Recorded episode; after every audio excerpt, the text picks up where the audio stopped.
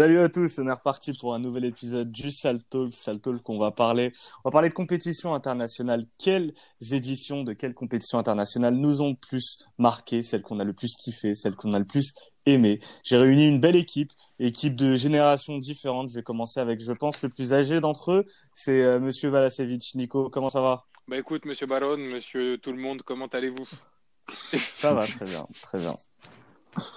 On enchaîne avec euh, Max Venrel. Ça fait longtemps qu'on t'a pas eu. Je suis très très très content de t'avoir avec nous, Maxou. Je, suis très heureux de, de, revenir. Ça fait pas si longtemps que ça qu'on s'est vu en vrai, mais ça fait Ouais. très longtemps que je t'ai pas venu dans un podcast. Je suis très Ça fait content d'être longtemps là. que je t'ai pas vu, Maxou. Et ça fait longtemps que je t'ai pas vu tout court, ouais, Eh effectivement.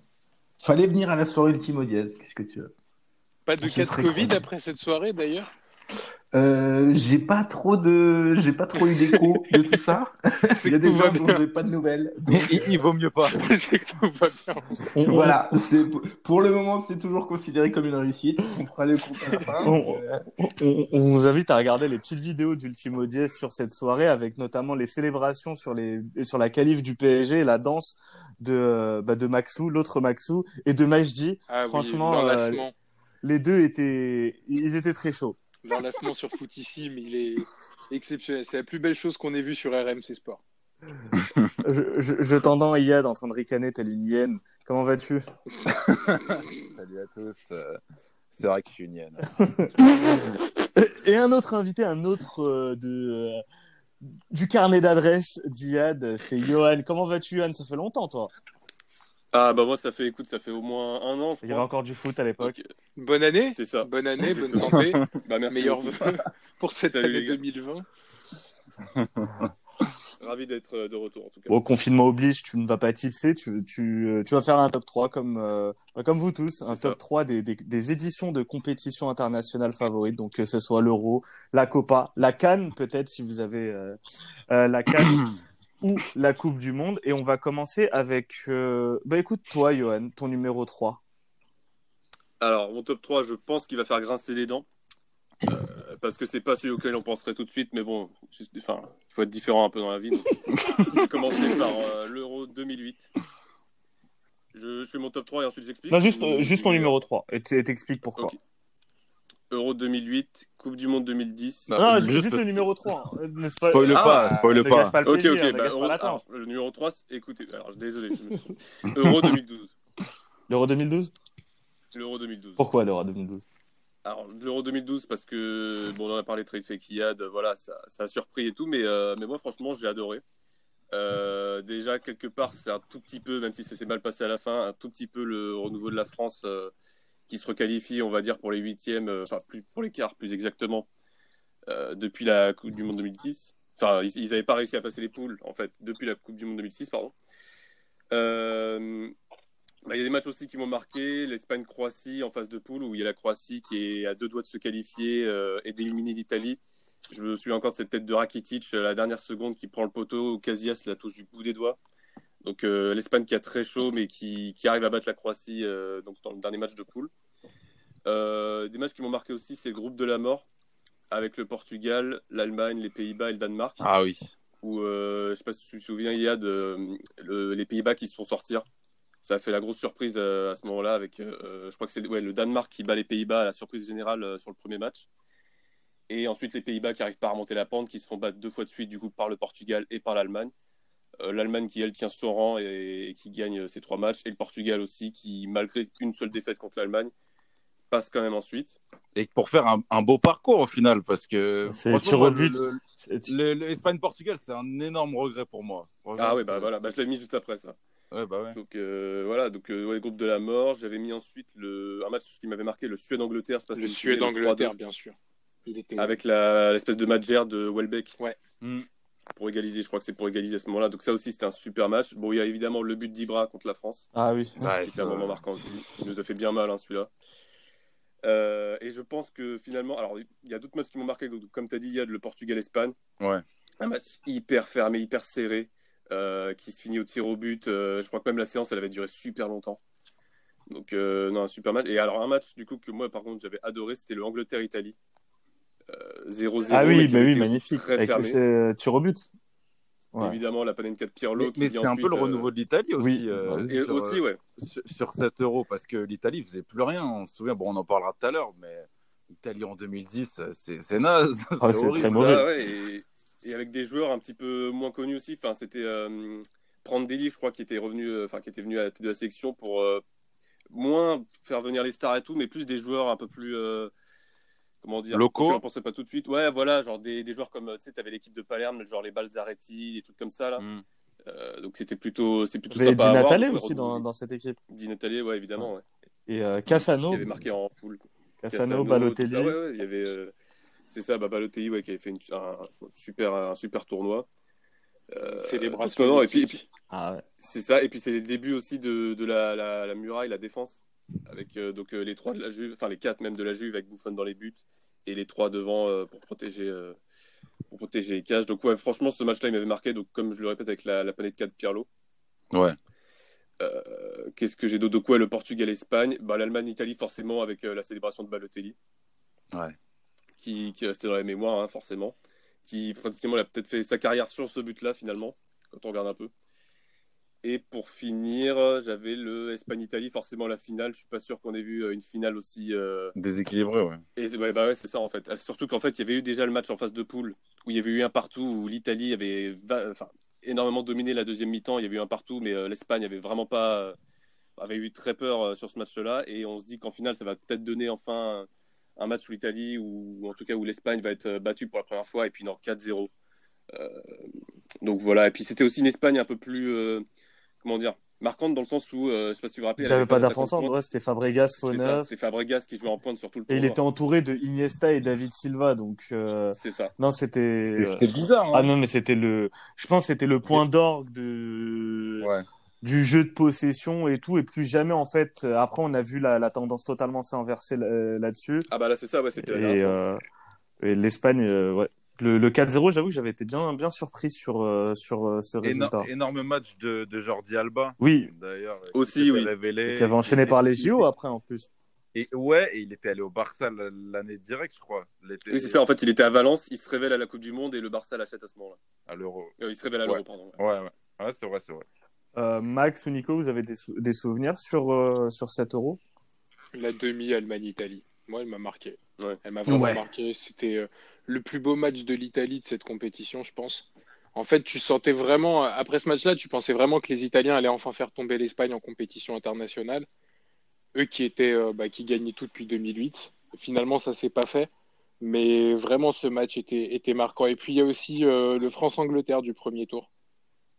Oui. Euh, avec la fameuse célébration de Nasri qui, C'est ça, ouais. qui a marqué parce que on avait donné les Français complètement morts encore une fois et puis au final ils te sortent un, un très bon match euh, ce jour-là donc euh, celui-là était vraiment pas mal. Après bah, tout le reste que tu as cité forcément je vais pas je vais pas paraphraser euh, ces matchs-là ont bien marqué. C'est vrai qu'il était de bonne facture cet euro. Par contre, personne n'a cité le côté droit réveilleur de Buchy euh, de Laurent Non, Blanc. bah, mais ça- ah, c'est encore une belle trouvaille de Laurent Blanc. hein.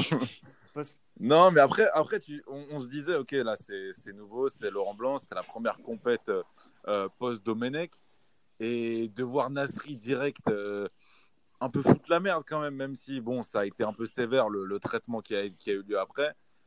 Moi, je trouve que c'était dommage, en fait. Et en plus de ça, ce qui a été super dommage, c'est comme tu l'as dit, le, le, le, le manque de prise de risque sur ce match, parce que quand tu regardes la compo, c'est. Ah bah c'est partir défaitiste Non, dès le départ. euh, faut, Bah ouais. faut se rappeler aussi parce que Nico dit que euh, on avait enterré les chances de la France au moment du tirage, mais après les deux premiers matchs, euh, il y a eu euh, une surconfiance qui a en- et ensuite euh, l'équipe de France a enchaîné avec cette défaite surprise contre la ça. Suède qui les prive de la Mhm. première Qui était place. déjà éliminé. hein. Et du coup, ils se retrouvent deuxième et affronter l'Espagne. Et a été Ouais, tellement mais l'Espagne, géré. l'Espagne au final son match le plus compliqué euh, pour gagner le titre c'est contre la France. Tu trouves? Bah ouais, il y a eu quand même, il y a eu un manque de réalisme côté français, mais ce match-là, il n'était pas totalement déséquilibré. Et puis revoir la France, en fait, tenir finalement la dragée haute à l'Espagne, même si c'était dé- dé- décevant sur le coup et s'il y a eu un excès de confiance et que ça s'est barré en couille, tu sentais les prémices quand même d'un renouveau. Moi, je suis pas totalement d'accord. Moi, dans mes souvenirs, c'était vraiment un match que les Français peuvent rejouer 100 fois. Ils et- gagneraient pas.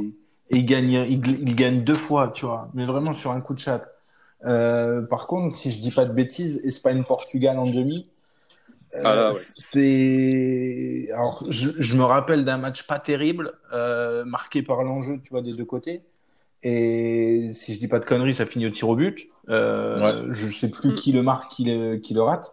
Mais euh, pour moi, il n'y avait pas une grande, il y avait pas un grand écart entre ce Portugal-là et cette Espagne-là, même si bon, après la finale, euh, c'est le score de la finale qui rend, qui rend le triomphe de l'Espagne euh, plus impressionnant, peut-être qu'il ne l'est vraiment.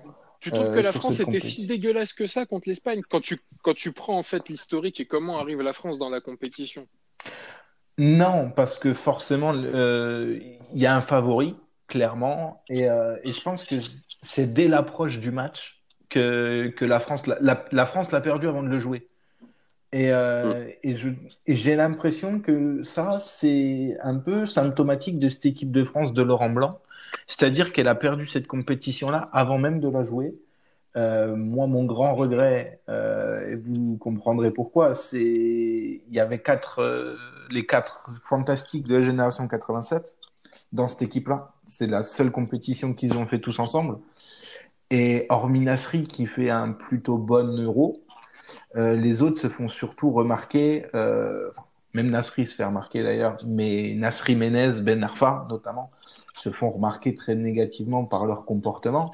Et ce, cette passe d'armes, en fait, entre, euh, entre l'ancienne génération qui avait merdé en 2010 et cette nouvelle-là qui en a donné leur chance, bah, elle n'a pas été saisie.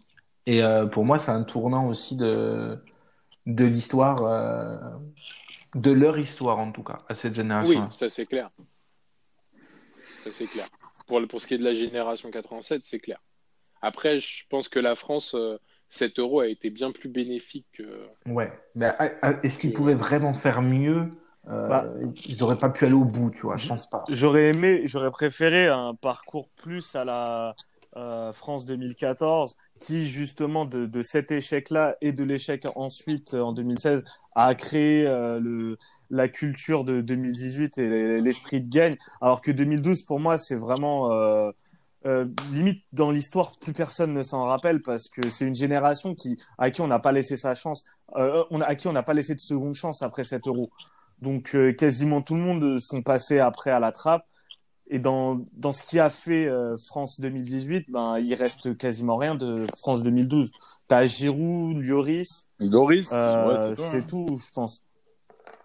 Giroud était à la Coupe Matuidi déjà, je crois. Giroud était. Ma- euh, Matuidi Giroud, il était là en Pas sûr qu'il 2012. y ouais. soit Matuidi. Euh, Matuidi, Ouais. non. Giroud, ouais, il y moi, était. Matuidi, non. Mais je me trompe peut-être. Parce que pour moi, il y a, M-. Peut-être il y a pas titulaire à fond, mais au moins il y a- était Ouais, il y a Marvin Martin, il y a des mecs qu'on n'a jamais revus. il y a. Lassana Diarra. Ouais. Ouais, c'est Euh, là, j'ai la- c'est une, vraie, une transition.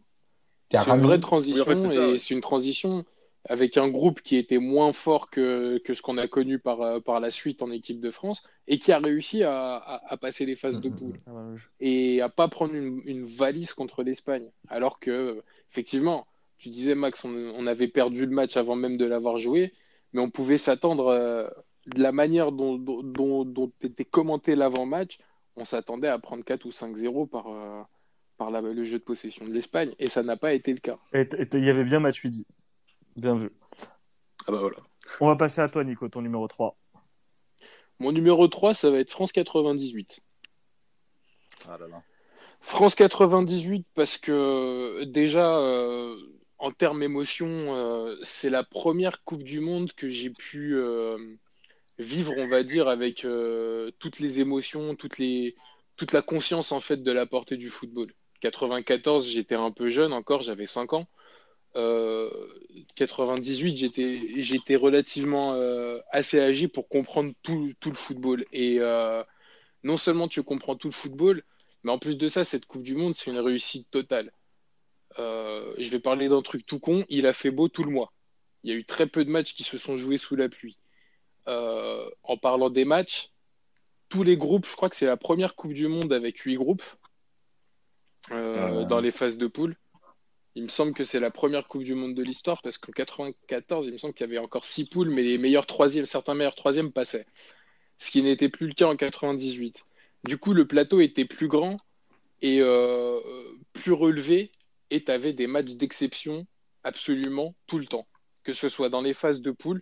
Je pense, euh, Bassim, si je te parle euh, de l'équipe nationale du Maroc, tu sais très bien que la, Ah la, là là la là plaie est ouverte. le- Ah, les, ah, les Brésiliens, ils ont Ah, mais merdé. putain, hein.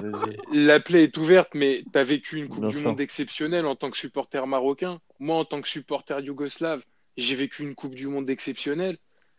Et une fois que nos pays, on va dire d'origine, se sont fait éliminer, tu as la France qui a pris le relais et qui a absolument offert, mais que des matchs d'anthologie, en fait, quand tu regardes euh, dans, dans, ce, dans le tournoi final, dans le top 16.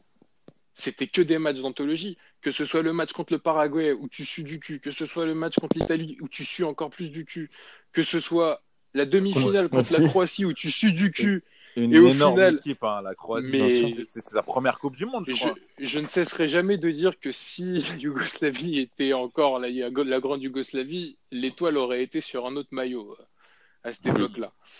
Euh, et ensuite de ça, tu as la finale qui est l'avènement de toutes ces galères et qui est au final bah, très facile et rendue très facile par, euh, par Zidane. Honnêtement, c'était un top tournoi pour l'équipe de France et d'une manière plus globale, c'était un, un- un top tournoi tout court. Tu avais que des matchs de fou que des matchs de. Le... Je sais pas, moi j'ai vécu, c'est la première fois de ma vie que j'ai chialé euh, dans une Coupe du Monde, mais genre toutes mes larmes, c'était euh, quand les Pays-Bas ont sorti, euh, ont sorti la Yougoslavie en huitième avec euh, un penalty de Mijatovic sur la barre, Aïe, aïe. qui est encore ah, qui une plaie ouverte parce qu'il n'avait pas loupé le cadre euh, quelques mois plus tôt avec le Real euh, en finale de Ligue des Champions. Et ça, c'était une vraie plaie ouverte. Mais vraiment, c'était un, pur bonheur. Et des matchs à revoir de cette Coupe du Monde, il y en a énormément. En fait, tout- toutes les grosses équipes étaient au, au rendez-vous, à part peut-être euh, peut-être l'Allemagne. L'Allemagne n'a pas fait une énorme Coupe du Monde en, en 90. Je me souviens qu'ils se font taper par la Croatie 3-0, Ouais. mais genre euh, sans, sans bavure. Mais, mais tout le reste, enfin l'Italie, les Pays-Bas, et tu, parlais de la Yougoslavie, c'était une super équipe. Euh, la, la Croatie, ses premières participations en Coupe du Monde, je crois, ils, font, ils, vont, ils vont en demi-finale. Non, c'était magnifique. Et puis, il y a eu beaucoup de buts dans cette Coupe du Monde sans, qu'elle- sans que le niveau en soit impacté. Mais c'est ça. je crois que c'est une des Coupes du Monde où il y a le plus de buts. Ah, mais elle Mais- était exceptionnelle. Et effectivement, ça veut pas, ça voulait pas dire que le niveau était dégueulasse. quoi. Bien loin. Bien loin de ça. Ouais, non, c'est vrai, c'est vrai. Puis la demi-finale Brésil-Pays-Bas, mais c'était, c'était un bonbon cette demi-finale. Max, Yo- Johan, des souvenirs, vous, de France 98 Forcément, forcément. Parce que aussi, c'est des choses qu'on a revues par la suite. Moi, je me, j'ai des souvenirs quand j'étais tout petit. Je sais où j'ai vécu certains matchs, notamment par exemple le France-Paraguay, le France-Croatie, le France-Brésil aussi. J'ai un peu moins de, de souvenirs de, j'arrive pas à localiser mon France-Italie. Mais, euh, mais après, voilà, j'avais 8 ans, je me rendais pas compte de la folie qui s'est emparée de, du pays. Parce qu'il y a aussi ça. Il y a aussi le, le côté, on, c'était en France. Euh, et il y avait l'affaire Jacquet. Et, et tout ça, au final, bah, je l'ai compris et je l'ai découvert euh, et je l'ai apprécié plus tard. Donc, euh, forcément, ça reste des souvenirs marquants, mais c'est pas celle qui m'a marqué le plus parce que j'étais, j'étais, j'avais 7 ans, donc j'étais encore un peu petit pour me rendre compte. euh, Ouais, J'avais passait. 7 mois.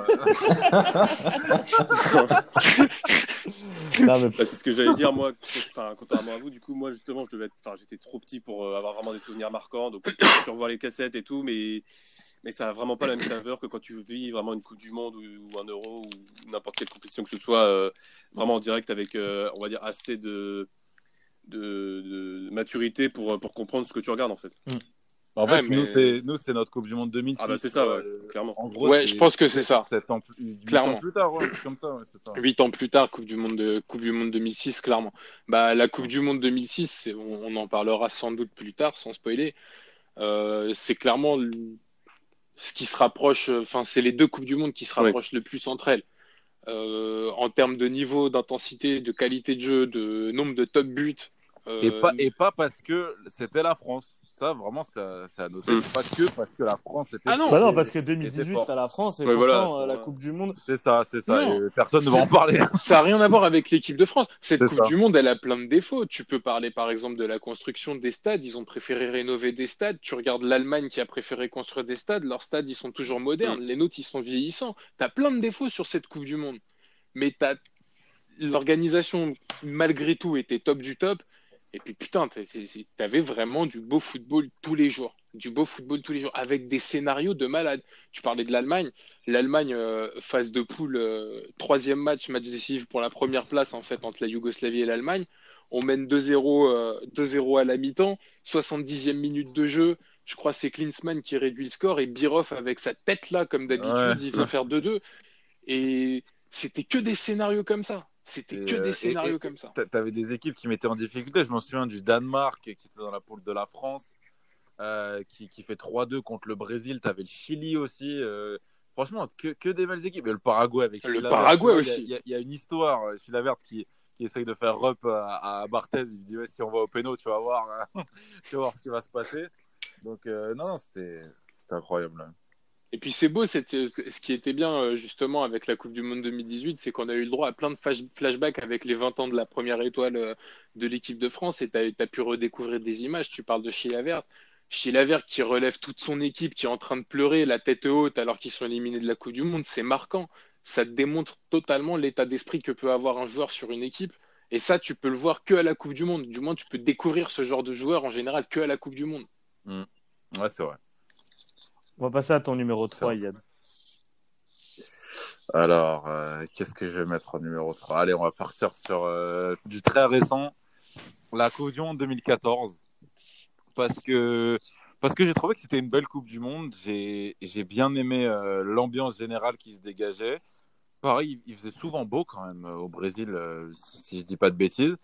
J'ai trouvé que c'était une Coupe du Monde où, pareil, il y avait eu pas mal de buts, mais où le niveau des matchs euh, était plutôt bon où les gardiens, je m'en souviens que c'était vraiment une Coupe du Monde de gardiens.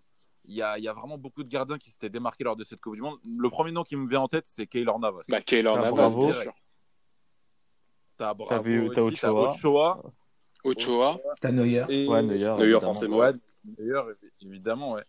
Et, euh, et en fait, pour moi, c'est aussi un. Ça, ça a ouvert une brèche sur. euh, Alors, c'est un peu contradictoire ce que je vais dire, mais euh, sur le fait que le foot en club ait peut-être pris le, le dessus sur le foot, euh, sur le foot de sélection nationale et de manière quasiment définitive. Parce que, parce que je prends l'exemple de l'Espagne, par exemple.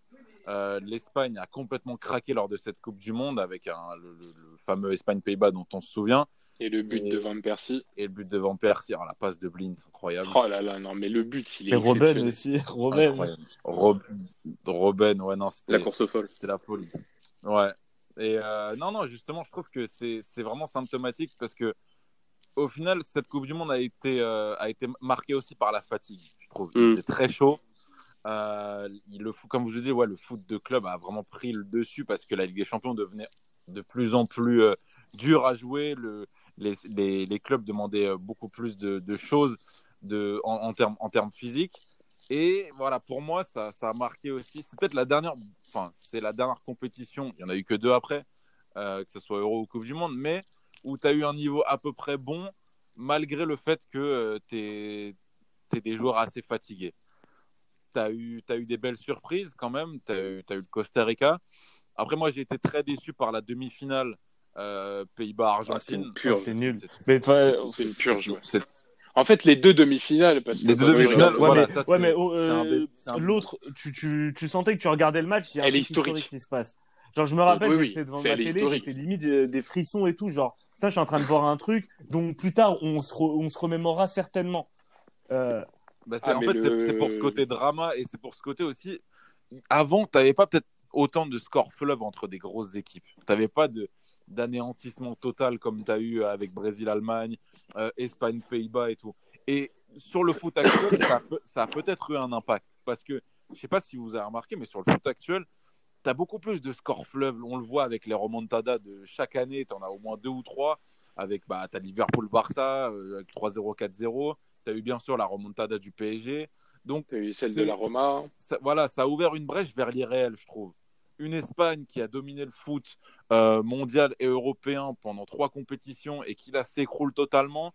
Le Brésil qui reçoit une énorme pression avec toute l'histoire autour de Neymar, qui s'écroule en demi-finale sans Neymar du coup. Ça, a ouvert une brèche vers le football qu'on connaît actuellement. Et je trouve que c'est c'est intéressant de le souligner. Ouais, je suis d'accord, tu, tu pointes un truc qui est, qui est super intéressant. Après, moi, je suis plus mitigé sur la De- deuxième de- partie de la tout Coupe à du fait. Monde Moi, 2014. j'ai la poule. Ouais, c'est vrai. je me rappelle Super, vraiment ouais. avoir été en kiff sur la, la phase Mais la de poule. Super. Ah, et puis les matchs à minuit et demi, une Ap- heure Après, du je mat, retiens. euh, Moi, franchement, c'était 2014, je bonbon. pense qu'à la Colombie. Euh, le, Ah, Ouais, et Ah, Colombie qui méritait ouais. de passer pour moi face euh, face au Brésil. Mm.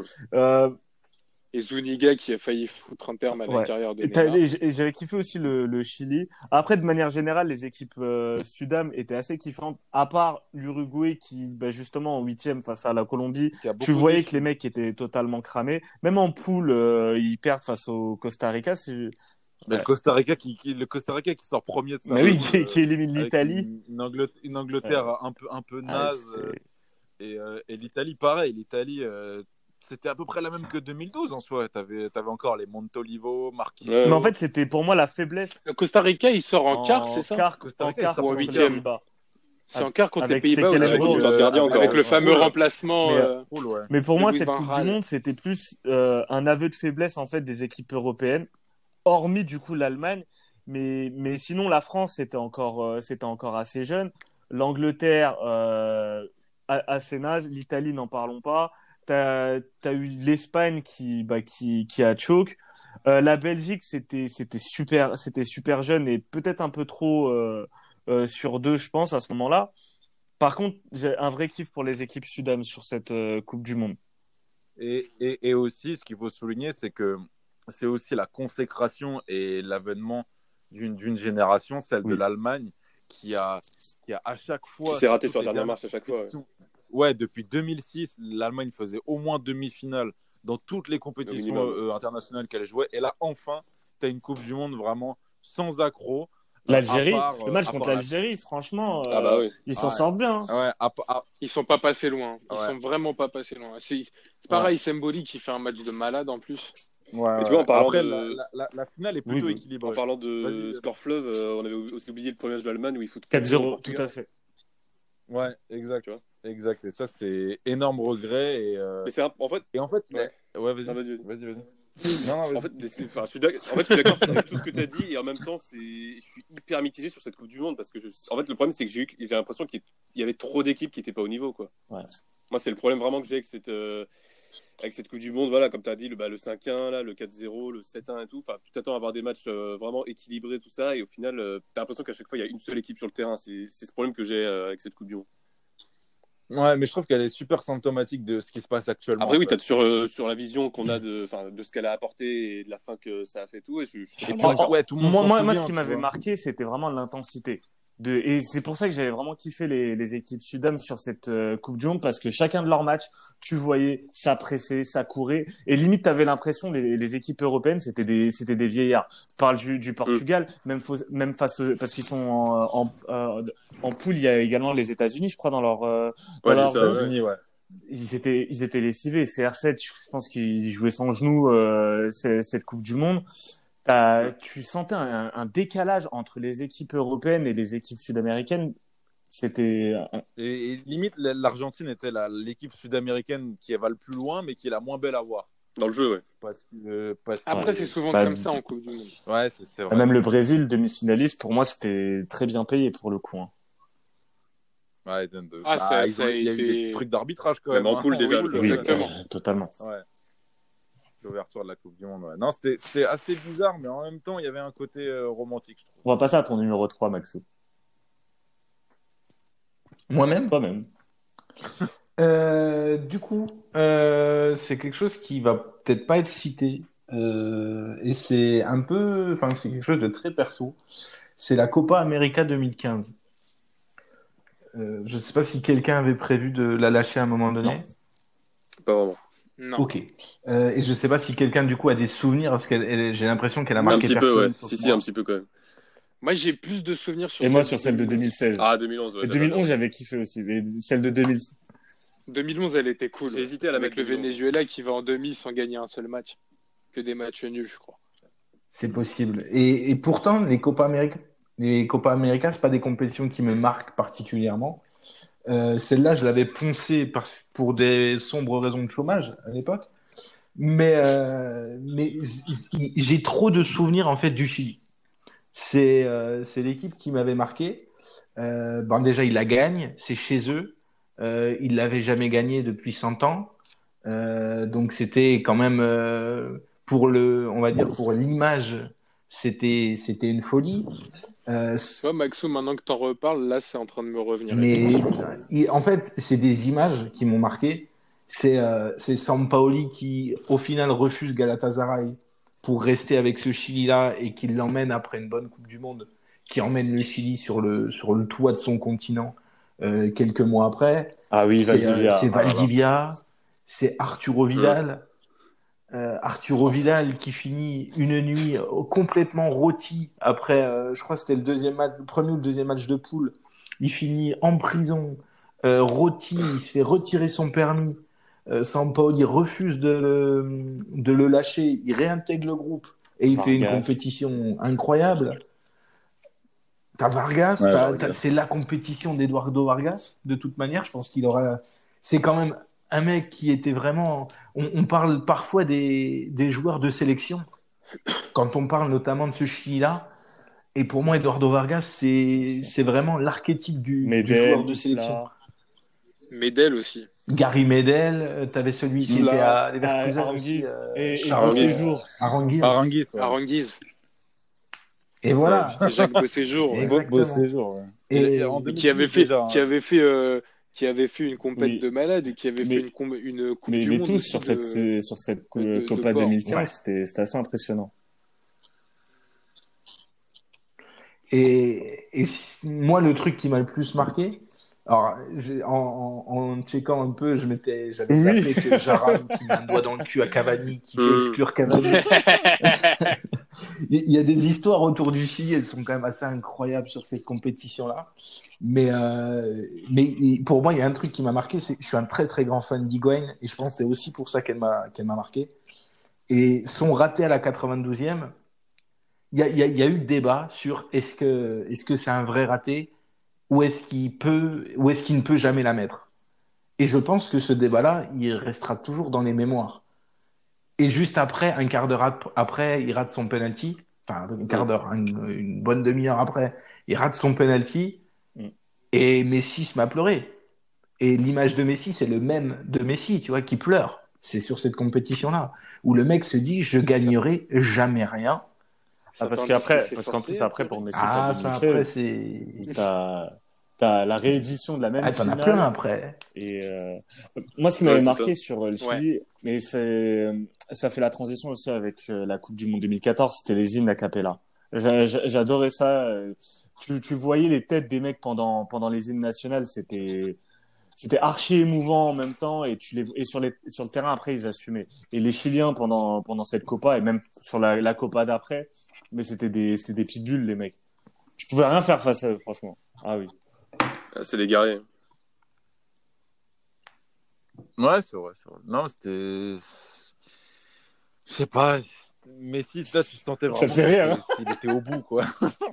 et, et il- Ah regarde là, c'est Kylian.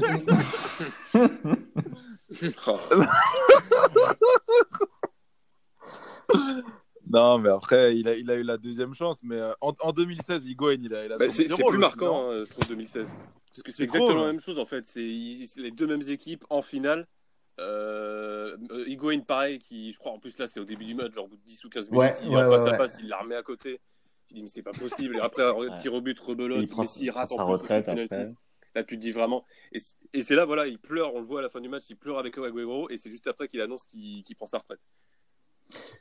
Higuain ne ti- tire pas l'année d'après. hein. Parce que du coup, en, en tant qu'Higuainista, je me dois de remettre les choses Non, pas dans au tir au leur but. contexte. Enfin, c'est Messi qui Pas les tirs au son- but, ouais, ouais. mais il a, il a une grosse action. Je crois, il a un face à face en Ah oui, oui, et oui, il la met à euh, ras du poteau. Mais, euh, mais- mais sur- il trop. Surtout, Higuain, ça, ça honteux, commence en c'est immonde. 2014 en finale avec le face-à-face contre Neuer. Et 2014, après, oui. ça l'a, poursuivi. Et je pense que Ouais, c'est ça.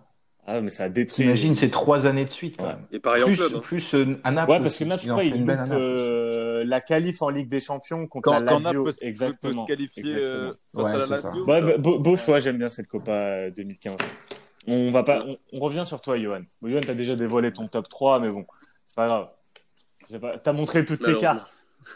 Bah écoute, euh, ouais, c'est ça. J'ai pas, j'ai pas de Bah, top écoute, 3, donc moi. là, Je suis- T'as donné, toi, Basile Je suis un consommateur. Ah, ok. Ouais. Ok. Ok, Yankee. Donc, euh, donc moi, bah, pour mon top 2, je suis passé à l'Euro 2008. Ouais. Euro 2008, oui, j'avais bien aimé aussi. Alors, bon, souvent, les gens me disent aussi pareil que oui, euh, la France, machin, machin. Mais bon, moi, franchement, euh, voilà, si on met ça en dehors de, si on met la France en dehors de ça, c'était quand même un euro qui m'avait bien plu. Euh, donc, la première chose à Ah là laquelle je pense, c'est les Pays-Bas. Ah là là. Ah là là. On s'est dit, après, là après les phases de poule, on se dit les Pays-Bas, ils, ils sont obligés, c'est eux qui vont la gagner.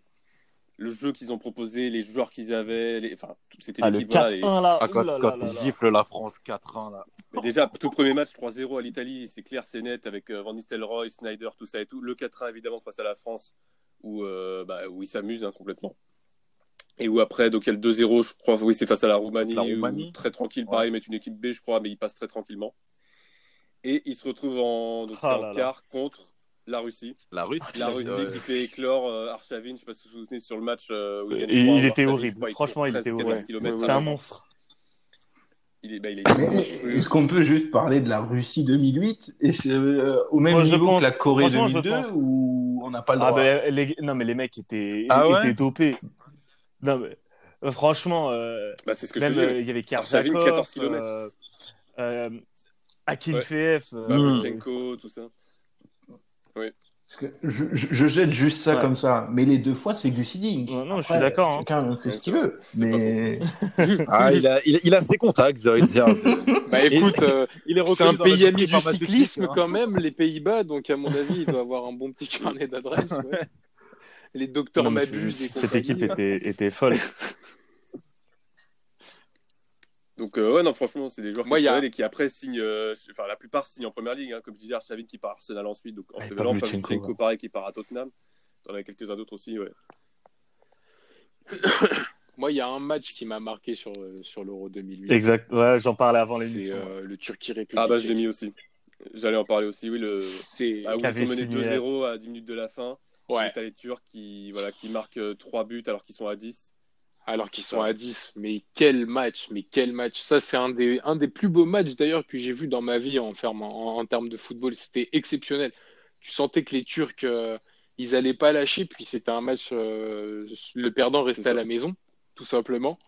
Euh, exceptionnel ce match. D'ailleurs, les Turcs avaient fait un, Bah justement, ils avaient fait forte un, impression ils avaient sur fait un très Euro. beau parcours. Donc, euh, comme tu l'as dit, donc il y a ce match-là contre la République tchèque qui est excellent. Et il y a le, le suivant ensuite, quand ils, enfin, ensuite, oui, pardon, quand ils vont en quart face à la Croatie, où euh, là aussi, pareil, tu as les révélations euh, Modric, bon, avec Klasnic aussi, qui n'a pas fait une grande carrière après, mais qui avait fait un, un bel Euro. Et où je ne sais pas si vous vous souvenez de ce match où, euh, où je crois qu'ils égalisent à la toute dernière seconde. Pareil, ils sont menés. Enfin, je crois que c'est la Croatie qui marque d'abord à la 92e, un truc comme ça. Et dernière seconde, pareil, la Turquie qui réégalise, ça part au tir au but et la Turquie se qualifie. Et se retrouve en demi contre l'Allemagne, pareil, où ils font un super match et où ils perdent euh, 3-2. Ouais, ouais, c'est vrai. Non, gros, gros, gros euro de la Turquie. Non, ouais. franchement, la Turquie. En fait, chaque match de la Turquie, c'était euh, c'était limite un événement. Tu savais qu'il allait y avoir des buts, qu'il Et allait y les- avoir un vrai scénario. Mais c'était avec la Russie, en ça. fait, les deux, les deux équipes euh, les plus. Et l'Espagne qui dépucelle plus. sur cette, euh, sur Ah, cette compétition au final. Bah, c'est ça en fait. L'Espagne, en fait, en Mm. phase de poule, ils sont plutôt tranquilles, mais on les voit pas parce que c'est vraiment les Pays-Bas qui marquent les esprits en phase de poule. Mais donc on voit l'Espagne, on se dit voilà, c'est bien, mais est-ce que ça va aller au bout? On sait pas trop. Il y a un match qui m'avait plutôt marqué aussi, bah, c'est le quart face à l'Italie. Ah, c'était tendu. Hein. C'était très tendu, où ça se finit au tir au but. Je sais pas si tu te souviens, il y a même cette image où euh, je crois que c'était pendant les tirs au but, Di Natale qui part euh, tirer sur penalty, qui se fait siffler euh, parce qu'ils avaient choisi le mauvais côté, donc du coup il, il perd complètement ses moyens. Trop de pression, il rate. Et, euh, et bah du coup c'est l'Espagne qui passe, qui ensuite euh, bon torpille tranquille la Russie parce qu'on s'était dit est-ce que la Russie peut faire la surprise, ils se sont fait torpiller 3-0 avec euh, je sais pas si, vous vous rappelez de ce joueur-là, c'était euh, qui s'était révélé aussi. Daniel Guiza, David ouais, ou ouais. Daniel euh, Guiza. Tu Mallorca. Guiza. Super Guiza, ouais. Guiza. Guiza, ouais. Daniel Guiza. Voilà, c'est ça, qui avait, qui avait marqué 2-3 buts comme ça, qui s'était révélé, qui était parti à Fenerbahçe après, si je me trompe pas. bon, qui après était tombé un peu dans l'oubli, mais ça avait permis au moins sur ce, cet euro de, de, le révéler un peu. Et ensuite, la finale. Bon, après, j'avoue, la finale, j'ai pas de souvenirs marquants. Enfin, je me souviens plus si elle était vraiment intéressante ou pas. Bon, il y a le but de Torres. Elle était très ouais. serrée. Elle était très serrée. Tu sentais qu'il y avait de l'enjeu vraiment. Enfin, la demi-finale, par contre, Allemagne-Turquie. Ça, oui. Pareil. et on a cru encore que, que les Turcs allaient faire le coup. Et en fait, c'est l'Allemagne qui leur plante le dernier, le but dans le temps additionnel. Je crois que c'est Philippe Lam ouais. qui marque, euh, qui qualifie l'Allemagne. Mais match complètement fou. Et vrai... Non, très bon choix ouais, l'Euro 2008. On en parle vois, pas aussi, beaucoup, euh... mais il y a, il y a des ouais. qui... euh, Est-ce que vous vous rappelez de ce, ce match de merde entre la France et la Roumanie ah, Il est 0-0. C'était dégueulasse. C'était quoi C'était une purge. Ouais. Mais c'était incroyable, franchement. Ah, mais vraiment, c'est. C'est début de nouvelle les... génération. Ouais. Euh, t'as as, le, le... Bon, on en parlera après, mais le Portugal qui euh, perd la plupart de ses joueurs en, de 2006, avec, je m'en souviens, bah, du coup, l'éclosion de, de Pépé. Ouais. Euh, T'avais qui d'autre euh, bah, T'as Ronaldo, du coup, qui là vraiment avait pris le, le rôle de leader. Bah, T'avais encore, en fait, c'était une équipe qui se cherchait encore un peu parce que t'avais bon, avais encore les Déco, les. Oh, bah, les... Déco en 2008, il, encore, il, sortait de... il était encore euh... il est pas très vieux. Hein. Non, non, il, bah, il ouais. signe à Chelsea juste après. Mais je me rappelle même que Chelsea, justement, euh, ils avaient plutôt bien aimé. Scolari. Parce qu'ils ouais. recrutent même euh, Scolari qui était à la tête. Bossinga Et Bossinga aussi. Ouais. Et Quaresma. Ouais. Et Deco, justement. Aussi. Ah non. Quaresma, ouais. C'est vrai. Mais euh, ouais, non, le Portugal, en plus, ils avaient fait une phase de poule, phase, phase de poule pardon, plutôt correcte. Et, euh, et c'est après, par contre, oui, quand, dès qu'ils rencontrent l'Allemagne, c'est un peu comme à, comme à la Coupe du Monde, ils prennent 3-1, euh, comme en 2006, quoi. Et où il n'y a, ouais, a, pas trop de débat sur le match, quoi. Allez, on va, passer. on va passer à ton numéro 2, Nico. Donc euh, voilà. Mon numéro 2, qui aurait pu être mon numéro 1, euh, c'est l'Euro 2000. Mm -hmm. Euro 2000, clairement, euh, de, de, la première journée jusqu'à la finale, cet Euro était, pour ma part, parfait. Déjà, les stades étaient super beaux. Que ce soit aux Pays-Bas ou en Belgique. D'ailleurs, petite particularité, si je dis pas de conneries, je crois que c'est la première fois où euh, tu avais une compétition internationale qui jouait, euh, qui jouait sur, euh, sur deux mmh. pays. Et après, ça a inspiré pour 2008 et 2012, si je dis pas de bêtises. Exactement, ouais. bah, exactement. Et puis pour la Coupe du Monde 2002 aussi. Ouais. Qui, qui s'est faite sur, qui s'est faite sur deux pays. Et puis vraiment, ce, cet euro-là, il était, euh, il était terrible. Une Italie qui, qui passe au forceps, mais qui, mais qui, euh, qui passe quand même euh, et qui va loin dans la compétition. Un Portugal qui, pour ma part, se, se révèle. Tu avais euh, les prémices en fait de cette génération à l'Euro 96 qui a définitivement, définitivement éclos sur cette compétition. Et je m'en souviens, le premier match du Portugal, c'était contre l'Angleterre dans cet Euro et ils gagnent 3-2. pas dans un match exceptionnel, c'était à Eindhoven avec euh, les, les, Portugais. Euh, contre euh, les Portugais, si, non, mais c'est ils font un, ils, ils, battent la Roumanie difficilement 1-0 et je crois qu'après ils mettent 2 ou 3-0 contre l'Allemagne en dernière journée. C'était c'était c'était exceptionnel. Ils repartent avec 9 points sur cet euro-là, enfin sur cette première phase. Et ils étaient dans le groupe avec la Roumanie, l'Allemagne et l'Angleterre. Donc très très forte impression. Après, tu avais le groupe le groupe C, qui était le groupe de l'Espagne, la Slovénie, la Yougoslavie et la Norvège, et euh, où la Yougoslavie a joué deux euh, des trois plus beaux matchs de la compétition peut-être. Le 3-3 contre la Slovénie, où ils sont menés 3-0 euh, à la 70e, 70e, réduit à 10, et en 5 minutes, ça revient à 3-3. Derrière, une victoire très très compliquée face, face à la Norvège, et un match d'anthologie face à l'Espagne, où la Serbie mène, mène 3-2 dans le temps additionnel mais euh, Mendieta ne l'entendait pas de cette oreille. Il a foutu Alfonso. une praline à la 91e et à la 97 et à la et à la Alfonso, 97e. À, à, Alfonso à la 95e. Euh, je sais plus qui éteint les Passé par l'OM. Ouais. je me rappelle de lui ça. À la 95e alors que. Eh oui. Alors que c'était alors c'était la 96e, je crois. Il y avait eu que 3 minutes normalement de temps additionnel, mais Gilles Vessière avait décidé de laisser jouer, faire jouer un peu histoire d'eux.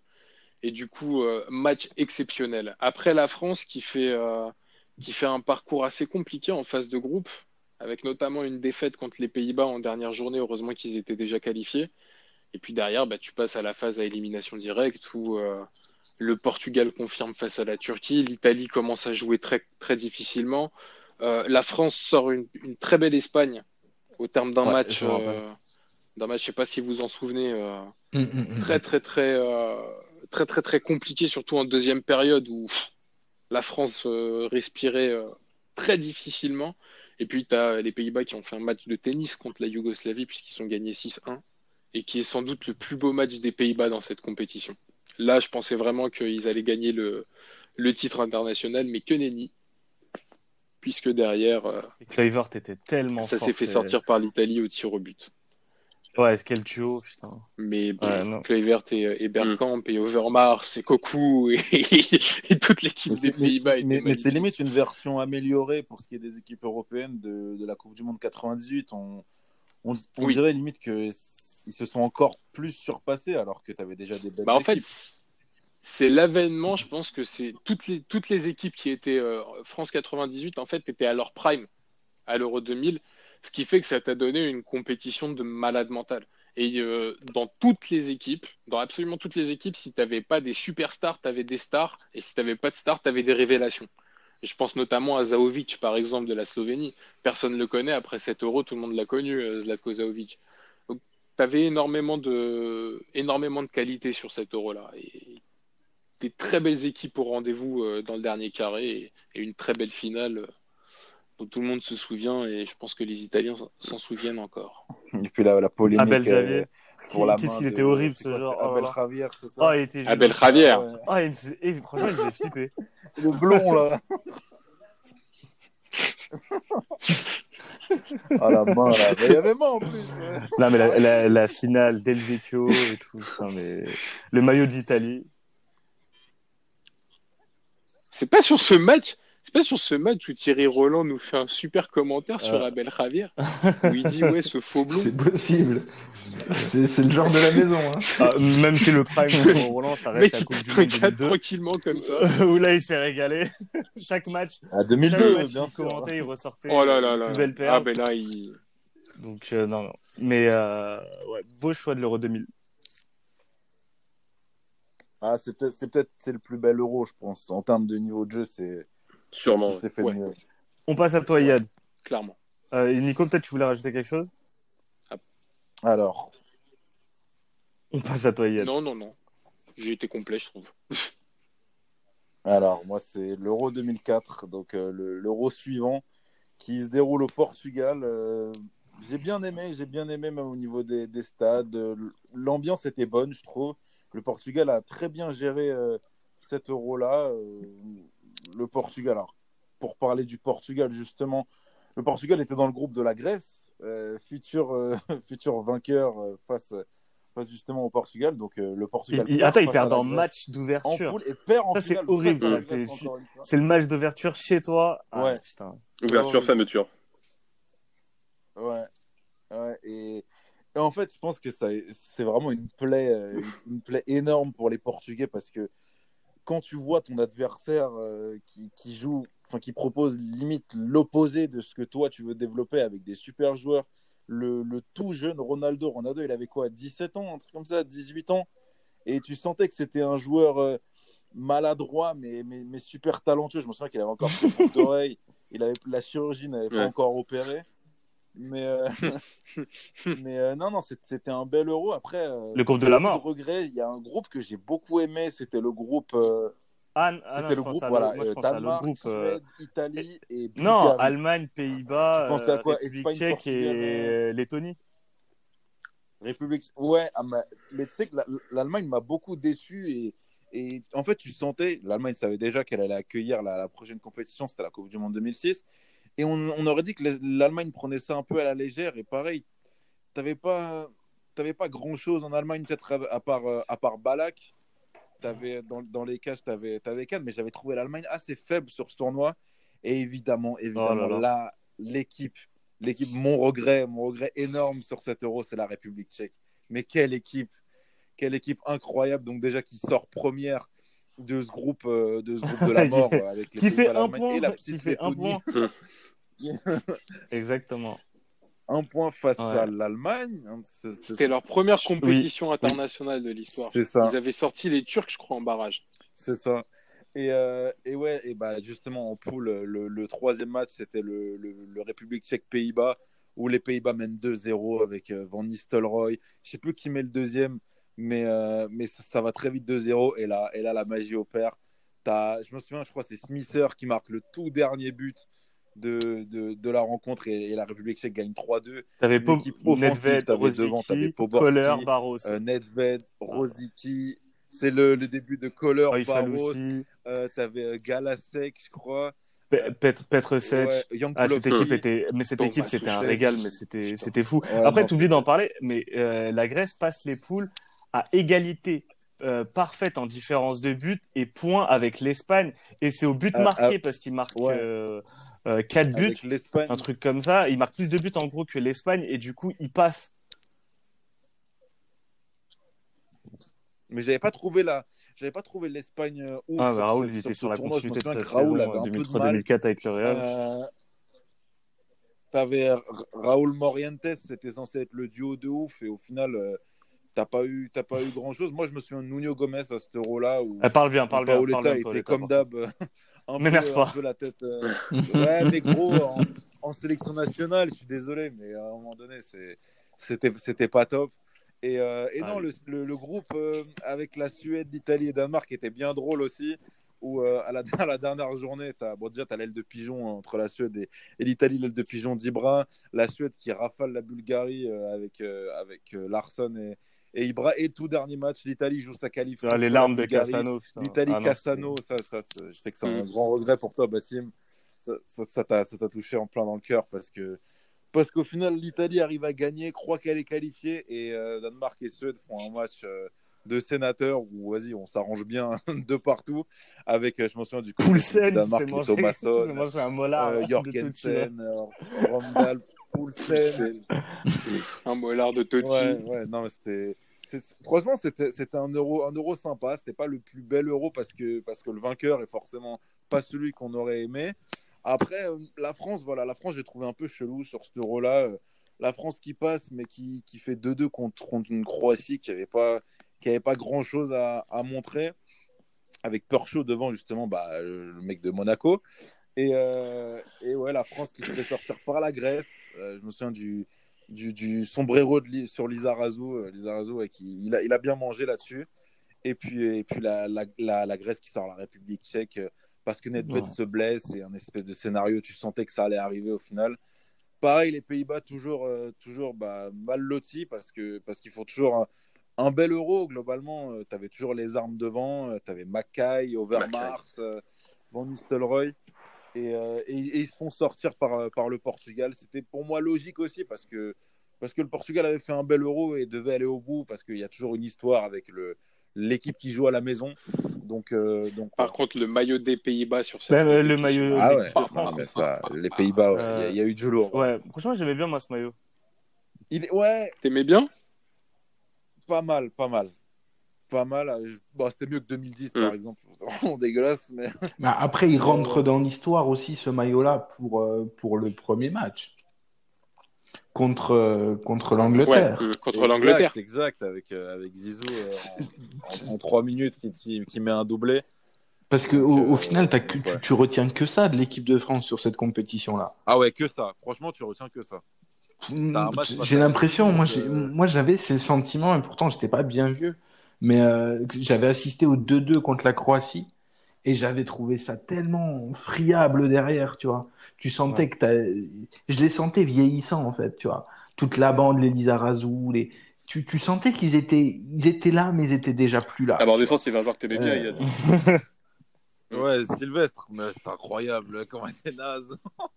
ah, Sylvestre, il fait deux pénaux. Il fait pénaux contre l'Angleterre, je crois, et il fait pénaux contre la Croatie. Ah non, ça vraiment, c'était.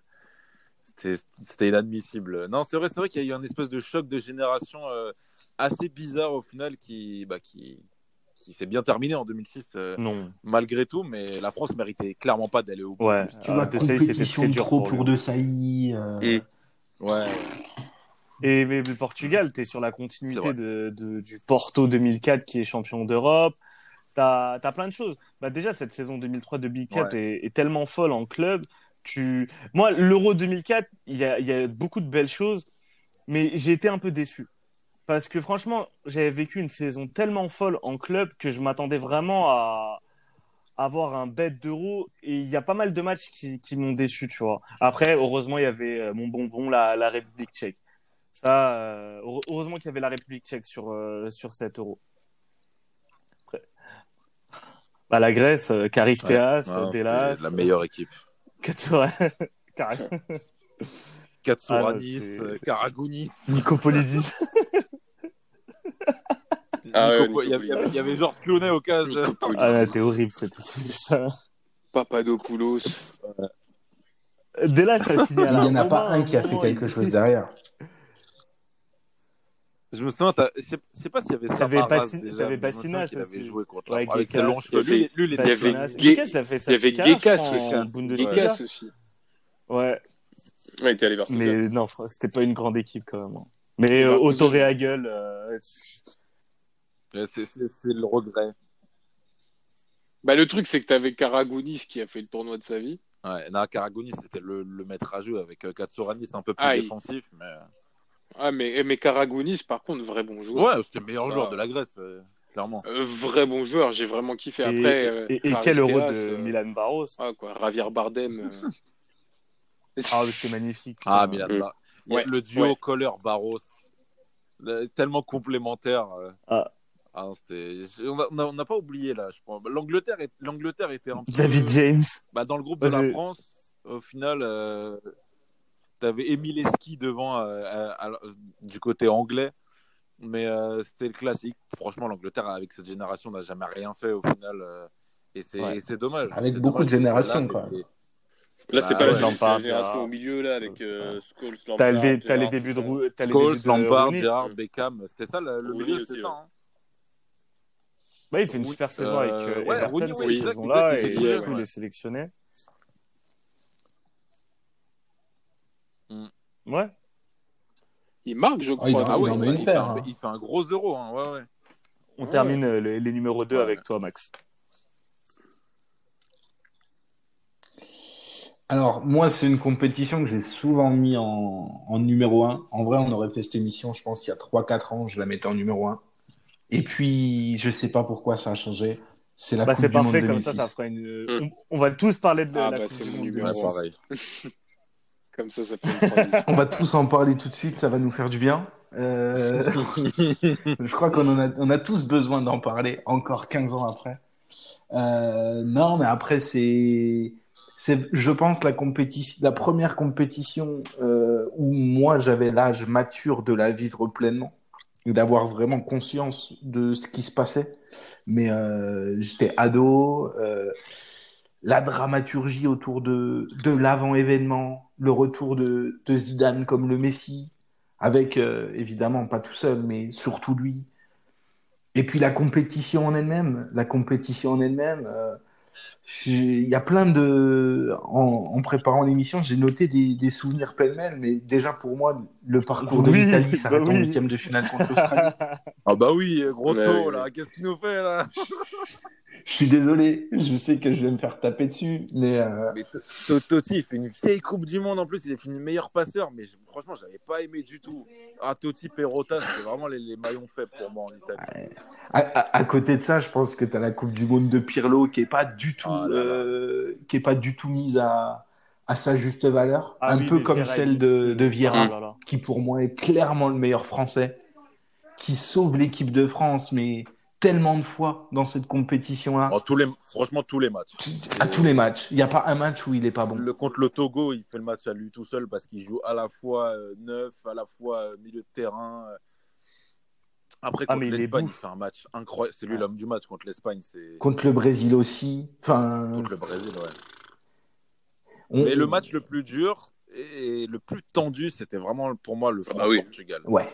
Enfin, les deux demi-finales étaient très tendues parce que à la, à la toute fin, le, le, euh, Et attends, le Grosso qui, marque et qui crucifie. il célèbre. Putain, mais à ce moment-là, je pense, ce Ah match, c'est là où tu dis, ah, tu vois un champion du monde en face, potentiel. Parce que la France, depuis, en fait, Mm. depuis la qualif face à l'Espagne, tu dis, ah, mais cette équipe, elle a une belle gueule de champion du monde parce qu'il y a, il y a tout. L'Italie, c'est vraiment sur le tard. Ah, mais c'est surtout, en fait, la France, tu te dis, tu, tu, Mais- tu prends conscience Ah, moi, qu'ils déjà, peuvent être l'Espagne, vraiment parce que champions du le monde après le match scénario, ouais. Mené au score, Ouais. euh, t'as l'Espagne qui fait 9 sur 9 en poule. Mais après, l'Espagne, ouais, t'as une histoire. T'as une histoire derrière. T'as, t'as les médias, t'as, t'as tout le, tout le fait est que les- l'Espagne a joué ce match en étant qualifiée d'avance dans la tête, Ouais, je bah oui. Et les Ouais, Français, Ah, le match face à la Corée, là. Ouais. Oh là là. Elle était Bah, dégueulasse. après, après, le- après, le victoire. France-Corée, euh, il y a eu, s'il y avait eu la goal line à l'époque, euh, il y aurait, eu- il y aurait eu un autre, un autre score, c'est sûr, avec la tête de Vieira euh, sur corner, euh, qui était largement rentré. Il y avait largement but. Non, mais, euh, mais en fait, Ouais. euh, quand après ce France-Corée, tu te dis, putain, mais il y a vraiment un traumatisme autour de l'équipe de France et elle y- elle n'y arrivera pas. Et franchement, tu te- le match contre le Togo était tellement tendu. Je me rappelle de l'avant-match, ça, ça claquait des fesses. Hein. Les mecs flippaient de ouf. Ben non, t'avais- t'avais- Ah, parce qu'il n'y avait pas Zidane. En Ah plus. oui, Il, avait- ah oui, oui, oui. il manquait Zidane et. Ouais. Très aigué. En plus, Domen- tape la barre. En plus, Vas-y, vas-y. Oh, j'ai jamais eu de chance.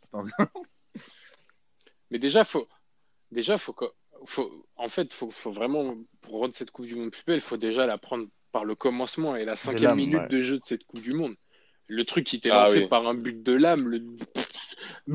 c'était n'importe quoi. D'ailleurs, ce match-là, c'était Springs, 4-2. ouais. Tu te dis, ok, Mais il y on avait est que a- le but de Free. Ouais, le but de Frings. Ah, aussi. Là, c'est un match d'ouverture, tu vois. On en a vu des, on en a vu des bien, Ah, mais des bien dégueux ces dernières années. One shot. tu te un dis. Ah, de Wa- Watchop, c'est ça? One shot. Polo One one shot, shot. ouais, voilà. bah. Moi, j'ai adoré cette équipe allemande. c'est T'avais qui Odonkor, Tu mets un doublé one shot. C'était une belle équipe de le jeune C'est- c'est qui faisait et tout. C'était c'est une belle équipe de petits jeunes. Tu, sa- tu savais qu'ils n'allaient pas gagner, mais ils étaient là pour kiffer, et pour prendre de l'expérience. Et ça, c'était sympa à voir. Ouais. Et puis c'était chez eux.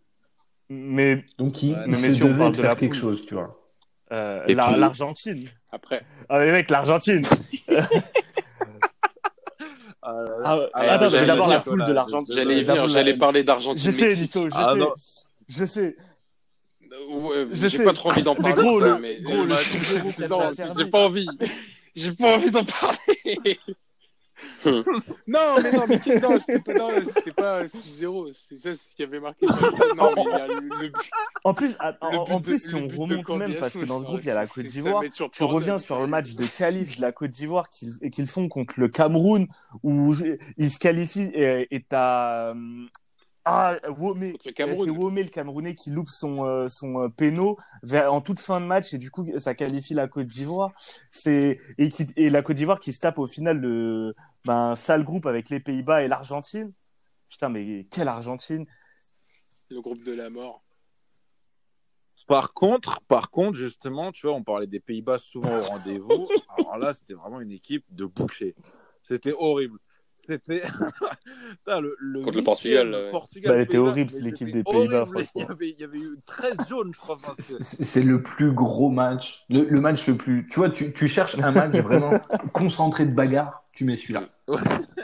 C'était ça. C'était Non, clairement mais les ça. Portugais, c'était des teignes aussi, parce que tu avais Portugal-Angleterre aussi, où euh, Ricardo arrête trois pénaux euh, euh, pendant la séance, où euh, je crois que c'est euh, c'est Rooney qui envoie la balle dans la tête de Ronaldo. bah, ou c'est l'inverse, CR7 qui fait plus, expulser Rooney. Où euh, les, les deux, les deux Oui, c'est Rooney qui se fait expulser, ouais.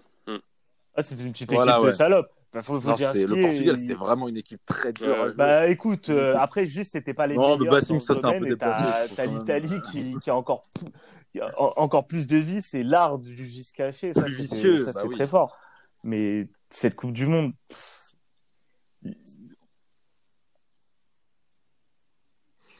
Il y a quasiment Ah, rien oui. acheté au final. Tu as des histoires dans Mm. tous les groupes.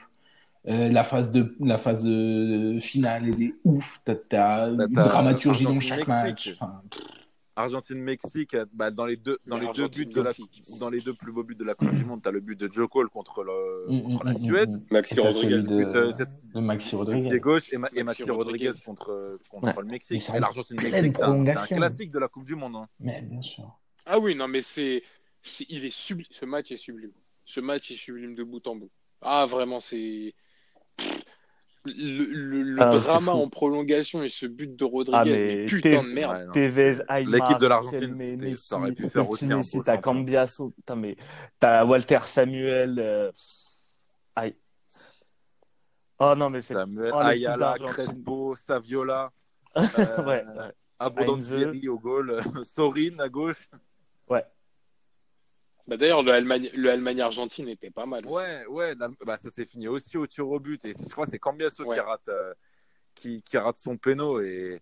Ah non, c'était des matchs. En fait, il n'y avait pas beaucoup de buts sur ces matchs-là, mais c'était super tendu. Vraiment, c'est en ça peut-être que c'est la meilleure. Bah oui. C'est que, franchement, j'ai toujours dit que tu n'as pas besoin d'avoir énormément de buts pour, euh, pour kiffer un match. Un 1-1 peut être magnifique. Et là, c'était clairement le cas. Ah, mais non, mais ce match était, Bah, et ce match était exceptionnel. Bah, c'est totalement 0-0, d'accord. mais, Ouais. mais, mais c'est du pur kiff. Du Et, pur et kiff. l'Italie, fait euh, aussi sa Coupe du Monde grâce à son banc parce que parce que tu as tellement de joueurs euh, sur le banc. L'Italie a fait tourner énormément de joueurs. Je crois qu'il y a eu une stat, genre, euh, il y a 8 joueurs ou 10 joueurs de l'Italie qui ont marqué pendant la Coupe du Monde, ce qui est énorme comparé à la Bah, France. bah t'as Vieira, Henri, Zidane, 4-5 joueurs qui ont marqué. Maxime, Ribéry. Et, et- Zidane, c'est tout. euh, Ribéry. Euh, Ribéry.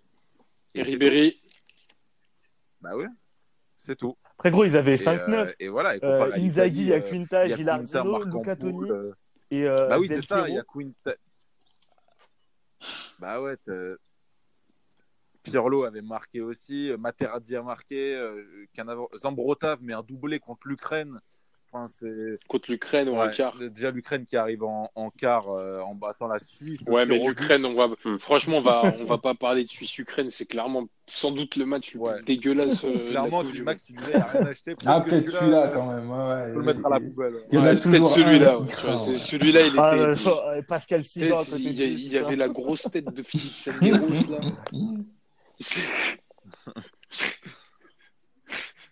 Ah non, je dis, mais je crois pas que ça... non. En plus, je- Sanderos, il était à l'Euro 2004, mais il Oui, était non, bah, de Sanderos, Patrick Muller. Ouais, Monde, Barnetta, Barnetta. Ouais, Il y était. avec, Tran- avec Tranquillo Barnetta. Ah, ouais, non, ouais. Ah oui, bah, on se rappelle de lui au PSG. À Pour sa journée passée euh, dans- au camp des loges. Ouais, Gristing. T'avais l'autre là aussi. Ouais, euh, Giroud. Giroud. On en, on en avait fait une star de Giroud, il y était La, la- la Suisse a fait Mais cette équipe de Suisse était dégueulasse, matchs franchement. aucun but. Voilà. On, on- on- on s'en souvient, voilà. C'est, franchement, c'était horrible. Mais euh, c'était vraiment la Coupe du Monde de la, de la maturité. Tu avais trois équipes les- dans, dans les quatre demi-finalistes. On avait trois qui se ressemblaient énormément. Ils jouaient tous dans le même schéma. Portugal, Italie, France, c'était la même chose. Euh, des vieux briscards à- à- accompagnés par des, par des jeunes à chaque fois. Et vraiment, Coupe du Monde de la maturité pour, pour la France. hein.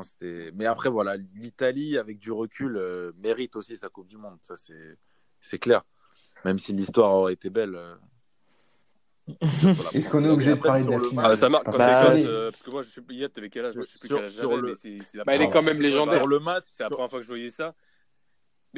C'est qu'en plus, moi, moi j'avais 8 Oh, ans. T'inquiète, moi, j'ai- j'avais j'ai- 8 j'étais plus vieux J'ai pleuré. préféré. le, Parce que c'était mon 98, normalement, Coupe du Monde. t'inquiète qu'on a tous chialé. Et c'était horrible. Franchement, c'était horrible. Oui, non, je disais. Bah, vas-y, moi, ouais, euh, moi, en fait, le, bon, j'avais déjà un peu de conscience à, à cette époque et tout, mais genre, j'aimais pas trop le foot. Et en suivant cette Coupe du Monde, je suis tombé amoureux du foot. Et je pense que c'est une finale pareille, avec le recul, je me dis si la France avait gagné, si, tout- si tout avait été parfait, est-ce que j'aurais autant, euh, est-ce que ça m'aurait autant marqué? Parce que voilà, t'es gosse, tu vois Zidane qui se fait expulser, tu vois euh, voilà les, les Trezeguet qui ratent le péno, tout ça, tu te dis c'est pas possible quoi. Et, et ouais, je me, je me, je me voyais pas, mais j'ai, ouais, j'ai pleuré, euh, j'ai pleuré toute la nuit quoi. Donc ouais, ça marque. hein. Moi, J'ai envie de te faire un câlin, euh, Johan, putain. Mais, euh, mais après, avec du recul, est-ce que Raymond Domenech, champion du monde, Déjà, t'as- C'est déjà ça, qu'il a croqué sur ça, genre.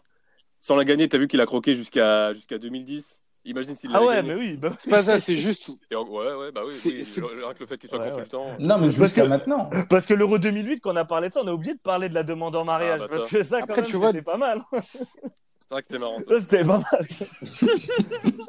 Ah ouais, mais ça, c'est. C'est pas la son demande en silence, mariage, là. c'est le silence. Silence qui a duré 12 ans jusqu'à aujourd'hui. La hein. non-réponse.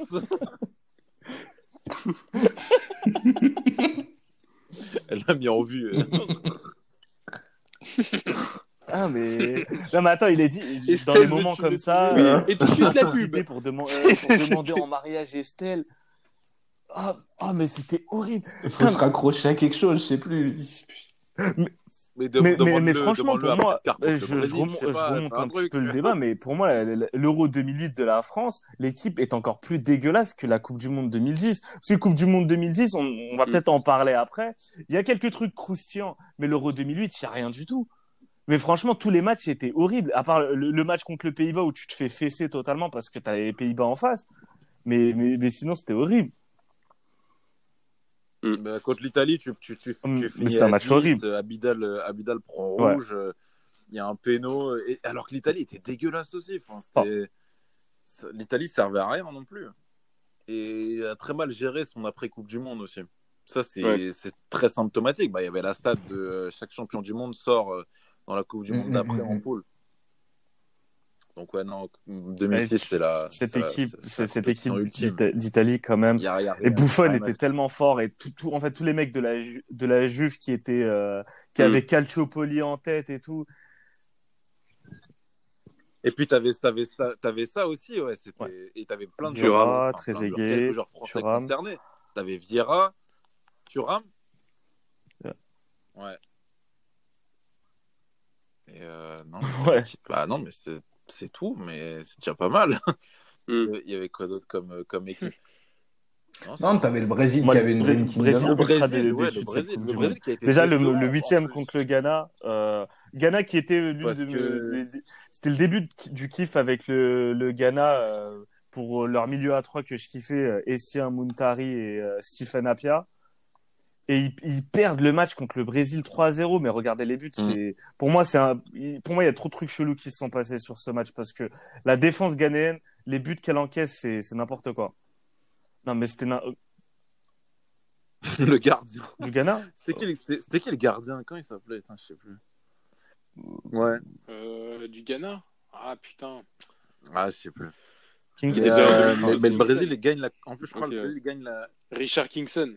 Ah oui, oui. Ouais. Exact- Oui. ouais. Ouais, et, c'est ça. euh, et le Brésil gagne la Coupe des Confédérations 2005 euh, avec un super Adriano, c'est le début de Robinho. euh, Donc, tu as, plusieurs générations qui, qui se mêlent. Ouais. Tu avais Ouais. un. Bah, Lucio avait fait une super Coupe du Monde. Par contre, Juan, euh, bon, voilà, c'était.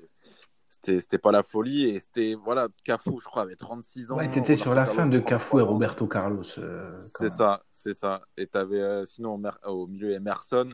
Juninho joue contre la France alors que de base c'est pas du tout lui, c'est un duo Adriano euh, Mm. Adriano Ronaldo. Mais ouais non, Oui. très décevant. Ronaldinho super décevant. Là, il était attendu sur cette. Coupe du Monde. Alors que le mec était Ballon d'Or l'année d'avant. Ouais. Donc Ouais, ouais, Brésil, pour moi, c'est vraiment euh, la, la seule seul déception. Mais sinon, rien acheté. Vraiment, pour moi, la plus belle. euh, la plus belle. J'ai hâte de voir ce que Max a mis en numéro 1. Mais... Euh, vous avez des, des choses à rajouter sur Bah la là, Coupe très du vite 2006? rien qu'en y pensant, les stades et, euh, et les maillots. Je trouve que même les- tous les maillots, Ouais. alors peut-être Ah pas ouais. les Nike, je sais plus, mais en tout cas tous les Adidas, je les trouvais ça, enfin, je les trouvais super beaux. Ouais, les, les, Euh, les- les maillots. Bon, l'auto en même temps, mais, mais ouais, non, mais même les Nike et tout, franchement, euh, Mm. là Les lotos étaient euh, dégueulasses. Tu sais, ils avaient tous un peu le même modèle. Bon, généralement, ils font ça. Ah là là. Mais t'as la pub, Adidas, mais t'as la pub en plus de- avec Mm. euh, Paco, là, le, le petit qui sélectionne son équipe et tout. C'était sur, pour la Coupe du Monde. Ah, Mm, c'était... mm, mm, mm, mm, mm, mm. Ouais. Ouais. Moi, il y avait un maillot que j'aimais sur cette Coupe du Monde, c'était le maillot de l'Équateur. Euh, sponsor marathon. Ouais. Il... Ouais, avec une manche bleue et euh, tout le reste en jaune. Il était vraiment. Il était L'extérieur, vraiment le maillot de l'Argentine, Oh euh, bah, justement pour Ah un ouais. match contre la Serbie est super. Bah, la France, forcément, le blanc, là. Ouais, c'est- l'ex- Même l'extérieur, je me rappelle après la Coupe du Monde, l'extérieur, le le blanc, personne voulait le bleu. Ah, Ouais. Ah, bah, le blanc était magnifique. ouais. Aussi, mais tu vois, je le trouvais C'est vrai même. que euh, c'est avec, alors, je c'est sais avec pas, le blanc que la peut-être France que a forcément joué ça joue aussi, mais finalement, même hein.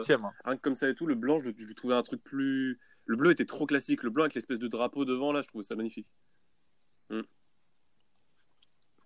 Après, Aussi, ouais. mais, Ah, il les gars, était le maillot d'Italie aussi, euh, flocage Mais le maillot doré, de l'Allemagne, euh, le maillot de l'Allemagne, il était trop beau. Ouais. En- Flocage doré. Ouais, euh, Tcha, tcha, tcha, Ouais, avec l'espèce de police Puma, là, justement. euh. Bah, je trouvais que. C'est pas Non, sur bah, ce t'as mondial était où l'Angleterre, le elle a un putain tout, de c'est maillot pas un aussi avec le. c'était pas un maillot rouge. Sur l'épaule. qu'il y avait une espèce de croix là, tu sais, sur le devant. Oui, l'épaule, voilà. Oui. Du- Mm. Joe Ouais. Cole, son Ouais. but, c'est avec Sur le maillot l'épaule. rouge. Il me semble. Ouais. Ouais, c'est ça. Et t'es super beau celui-là. Ouais, ouais, ouais. Mm, mm, mm. Ouais. Le ballon, bah ouais. Ah, c'était Ah, c'était une le, super. le ballon de la finale. Même le ouais, ballon, ouais, le Team Geist. Ah là là là là là. Le Team Geist, il était super. non, mais il n'y a rien acheté sur, ce, sur cette. Ah, c'est important de le rappeler. C'est important. Ah, mais, non, mais t'avais. Non, des équipes Mais même mal, le Tunisie-Espagne, la Tunisie le qui, ouvre le, sco- euh, la Tunisie ouais, qui non, ouvre le mais score. génial. euh, Après, t'as Torres les- 3-1, ouais. Qui ouvre le score. Ouais, T'avais il euh, t'avais l'Équateur. Le Australie, on parlait, Japon, on parlait des matchs l'Australie, de, Ouais, euh, la, la pour qualif pour, euh, pour cette Coupe du Monde, Ouais. Ah oui. Australie-Uruguay Oui, qui est monstrueux. Putain, mais c'était un match de ouf. Je, je me, je me rappelle, l'Australie se qualifie en éliminant l'Uruguay. Et euh,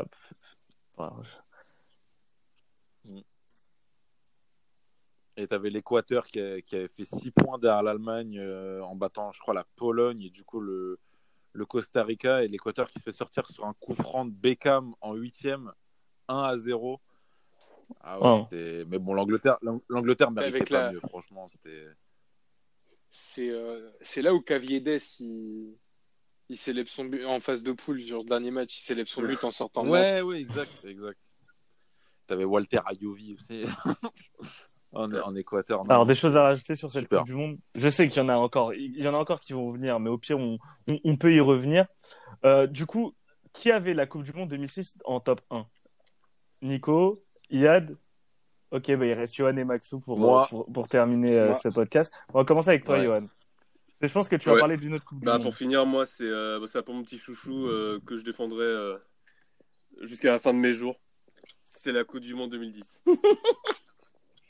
Tu vois, il se marre et tout. Non, mais c'est vrai parce qu'à chaque fois que j'en parle, on me dit à chaque fois, ouais, mais non, c'était nul, euh, il se passait rien, je sais pas quoi, il n'y avait pas de but, je sais pas quoi. Forcément, on me ressort le parcours de la France, tout ça. Mais moi, je sais pas, moi, elle m'a, bah, en fait, elle, ouais, elle m'a- complètement marqué. C'est bon pour commencer déjà rien que la musique. Je pense que si je vous demande la musique, non mais tu vois, regarde, tu vois, on en parle comme ça et tout, mais c'est vrai, non, c'est vrai, c'est vrai, c'est vrai, La musique c'est de la vrai, Coupe du Monde c'est vrai. 2018. Non, non, mais c'est vrai, c'est vrai, t'as raison, t'as raison. Mais je trouve que bah, Mais, Waka mais, Waka, mais, je de- trouve mais que c'est beaucoup 2006, plus mar- c'est encore plus marquant, tu vois. 2006, la musique était incroyable aussi. C'était Ouais, non, non, j'avoue, 2006. c'était quoi déjà là, 2006 Ah non, If Don't Lie. J'aime bien les deux. En fait, Waka Waka, je l'aime pas forcément. C'est juste que c'est- type quoi. Tu vois, 2018, 2018, je sais pas. Oh non. Bah si, c'est euh, Magic System. Voilà. Bon, Alors, Je me rappelle même pas. ah non, c'est- mais c'est pas Magic System. Si, c'est Magic System. Bien sûr que si. L'officiel, hein. Le... Ah ouais? Je Et en Je vais 2014, vérifier. en 2014, c'est euh, c'est C'est pas. Shakira aussi, mais. Je sais plus. euh, Pitbull T'avais pas Redouane Je me... c'est- Pitbull avec, euh, Jennifer Lopez. Je me rappelle. Je- Ah, je, je me rappelle d'une autre. Mais je, ah bah, je confonds avec celle qu'il y Ouais, avait sur Bein Sport. Pitbull, ouais. Avec Jennifer Lopez. Ah, c'était Ricky Martin. Et France 98, c'était qui? Ah, je sais pas. Ah, euh, C'était pas Undo Stress. Non, Ah ouais la vraie, la Ah, je vraie pré- officielle. je préfère Non, Ricky Martin. C'était Youssou N'Dour et Axel Red. Ah. Donc, bah, bah, écoutez, pour enchaîner de quoi la musique euh, Non, bah, alors forcément une équipe. S'il y a une équipe à sortir, forcément l'Uruguay. Ah non. Je pense qu'on a tous découvert. euh, Parce qu'il y avait des gens que je connaissais pas totalement et tout, mais genre les Mouslera, les Godin, Ah ouais. les Lugano, euh, même Abreu. Abreu, j'avais kiffé, putain, avec la dégaine qu'il avait, c'était incroyable. Euh, bah, L'attaque, forcément, Forlan, Cavani, Suarez. Incroyable. Cheveux gras, là. Bah, les deux en vrai, ouais. Moi, c'est vraiment, tu vois, c'est vraiment Les le deux, les qui deux, en vrai. sur cette Coupe du Monde. Ah, bah, forcément, je vais bah ouais, mais de toute façon, mais- c'est Ah, le, mais le match le- le, enfin, Argentine-Angleterre, quand même, euh, était vraiment fou quand même avec le but de Lampard. Ah, mais, ah, mais quand tu revois le but de Lampard et tu Contre sais qu'il y a but Il n'y a pas cette dramaturgie. contre le- non non contre euh, l'Angleterre, ouais, bah, fait pour moi le but de Euh, contre l'Allemagne, Ah, pas contre l'Argentine. franchement l'Angleterre c'est un peu Bah, volé c'est quand même sur ce match. Oui, en fait, t'as quoi? T'as 2-0, ils reviennent à 2 avec un but de. Je crois que c'était euh, un défenseur de West Ham, là. Je pense que ça change tout, tout comment il s'appelle. Euh, bah, 2-1 et en fait si Lampard euh, son but est accordé ça fait 2-2 et au final l'Angleterre s'écroule et ça, ça finit sur, sur du 4-1 quoi mais euh, Ouais. 4-1 4-1. Et c'est 4-2, c'est contre l'Argentine de, Même de pas, Maradona. 4-0. 4 ans ou 4-2 Ah, c'est 4-0 Bah 4-1. oui Ah ouais Mm. Non, 4-0. ah là il n'y a pas 4-0. photo Bah oui, et justement, tu as le même quart qu'en 2006. Et là, par contre, euh, l'Argentine. fait- Ouais, ouais, non, l'Argentine. L'Argentine était beaucoup moins forte. euh, euh, bah, quoique je ils avaient que encore une belle équipe il mais manquait des euh, joueurs, mais ils- par en fait ils font une bonne phase de 2006. poule Et alors, il y a, ce premier match, euh, je sais pas si tu te rappelles, le but d'Heinze, là, la tête sur corner avec un corner de Véron. Tête d'Heinze euh, face au Nigeria. Contre Nigeria Euh, Ouais. C'était Inyama dans les buts qui fait en plus un match exceptionnel, qui se révèle un peu. Ouais. Donc ensuite, voilà, ils font, ils font un bon parcours en poule. Ensuite, ils rencontrent le Mexique, Mm. où ils font un bon match, mais euh, mais il y a un but d'hors-jeu de, Suarez, enfin, de, Suarez- de Tevez. Donc ils passent, on va dire, ric-rac, un peu aidé par l'arbitrage. Et après, ouais, contre le- contre l'Allemagne, ils se font torpiller 4-0. Euh, donc ouais, euh, et en plus parce que tout le monde disait voilà comme c'est Maradona qui revient un peu pour euh, les faire gagner et tout ça, au final non pas du tout. Donc voilà, bah, le Uruguay-Ghana forcément on en a parlé, c'est voilà c'est le match bah, avec la dramaturgie, je pense que est-ce qu'il y a vraiment besoin d'en reparler, Suarez tout ça, le penalty de Gian. Euh, et en fait l'Uruguay quand tu regardes finalement chaque match c'était limite un élément parce que donc du coup Mm. t'as, t'as celui avec la Corée euh, où t'as les deux buts de Suarez, t'as évidemment face au Ghana, t'as ensuite face au face aux Pays-Bas, si je me trompe pas. Je sais plus si c'est l'Allemagne d'abord, les Pays-Bas. Non, c'est Ouais. les Pays-Bas d'abord, Non, c'est Pays-Bas. avec, euh, avec le but de Van Bronckhorst. Oh là là, mais quel but Incroyable. Le... Donc ça fait. Bah, tu vois, non, mais c'est ça en fait, c'est que ça Ouais, fait 3-2, incroyable. donc t'as un vrai scénario, et pareil, 3-2 en. T'as même le match pour la troisième place, c'était beau. euh, Pareil avec euh, les buts de Forlan, là. Bah, déjà, sa reprise de volée, je sais pas si tu te rappelles, sa reprise de volée. Forlan sur la barre, à puis la le coup franc sur la barre à la toute fin, là, pareil. Ouais, non, Donc euh, voilà, Ouais. il y avait d'autres matchs qui m'avaient marqué, le États-Unis-Algérie, avec le but de Donovan à la toute dernière seconde qui qualifie les États-Unis. Ça, ça m'avait marqué. T'as le groupe du. C'est ça, Brésil-Corée du Nord avec. euh, Oui. Ouais, c'est ouais, ça. Ouais. Oh putain, j'ai je commençais à Nord à ce aussi, moment-là où- parce que le je- 2-1. où il je- chiale. j'étais majeur. C'était n'importe quoi ce, ce match et franchement, j'ai encore le seum. J'ai perdu de l'argent parce que j'avais joué le Brésil avec handicap. Putain, mais C'est ça. Alors que le Portugal met 7-0 à la Corée du Nord. euh, Bah, en fait, ils ont donné toute leur vie contre et le Brésil. après- Et derrière, ils arrivent cramés en fait contre le contre le Portugal. Mais ouais, c'est vraiment les équipes Sudam en fait qui, qui ont marqué. euh, et bizarrement, euh, c'est c'est pas une équipe Sudam qui est championne du monde. Mais le le C'était un peu un euh, c'est eux qui ont le que c'était limite le- le Felipe pire Brésil. Euh, Ah, il y avait Silva des joueurs que- Ah ouais, c'était c'était très rugueux. Bah, t'avais Ouais, voilà, Elano. c'était ça, bah, c'était lui le troisième. alors, ouais, bah, t'avais les trois devant, c'était Fabiano, en Robinho, pointe, Kaka. en, en pointe, t'avais euh, Fabiano. Et, euh, bah, en fait, sur- T'avais Maicon. T'avais Ouais, Maicon. Et t'avais Michel Bastos en au Ouais.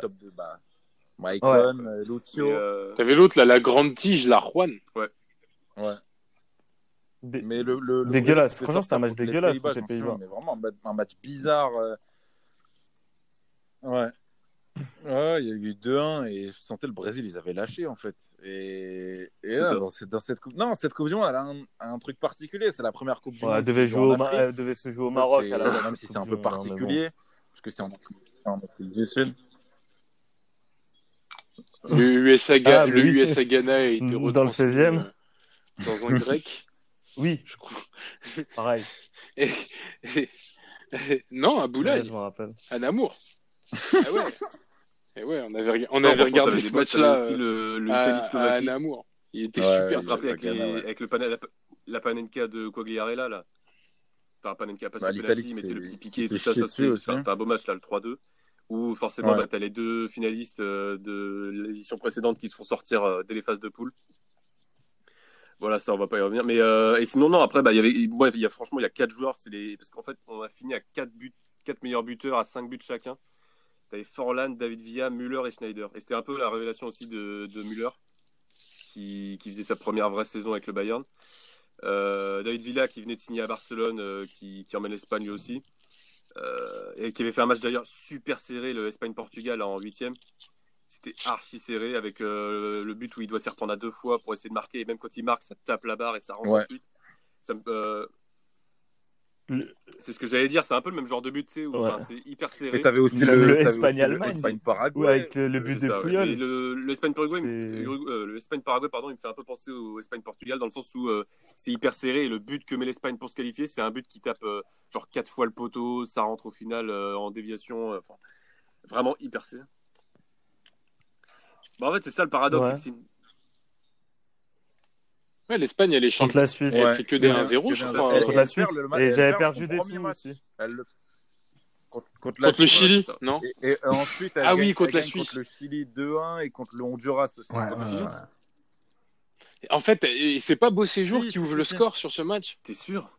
C'est ça, ouais. Ouais. Ils- Ah, c'est ouais. Rodri- Contre le Chili, à un moment, ils étaient virtuellement Ouais, éliminés, les Iniesta qui marque un, un but. Parce que moi, j'ai un, j'ai le, j'ai le souvenir de. Ah, Ouais, non, non, ils ça va ouvrent être pas du tout le score. Ils courent après le score euh, tout le euh, match. Bah, t'as une relance, t'as Villa qui la reprend du pied gauche et salope toute la, tout le terrain. Ouais. Je crois que c'est contre le Chili justement. T'as Villa, Dav- David Villa et C'est Andrés ça, voilà, Iniesta, qui, qui ça, qui mènent 2-0. Ah oui, exact. Ah, mais il était génial ce but. Enfin, Mais ce- euh, le, match. le Exact, scénario exact. face au Paraguay, C'est ça. il est, il est incroyable. Ah ouais. Le Paraguay, ils, ils, ils Putain, ont un Cardoso, ça devait être la révélation de l'action- du Monde, L'action d'après, Ah, je, je kiffais Oscar Cardoso. Pied gauche et tout, grosse frappe. Ah ouais. Et je sais pas si vous, Ouais, je sais pas si vous vous rappelez du, et du Paraguay et de sa les- supportrice, Larissa Caïds. Riquelme. Oula. Ah, les, les- les réalisateurs se, sont, se sont régalés pendant, Ah. pendant cette Coupe du Monde. Ah Ah, gros, bah, à chaque fois, il montrait son téléphone qui était dans. Il y avait, il y Ouais, avait- voilà. il y avait des arguments.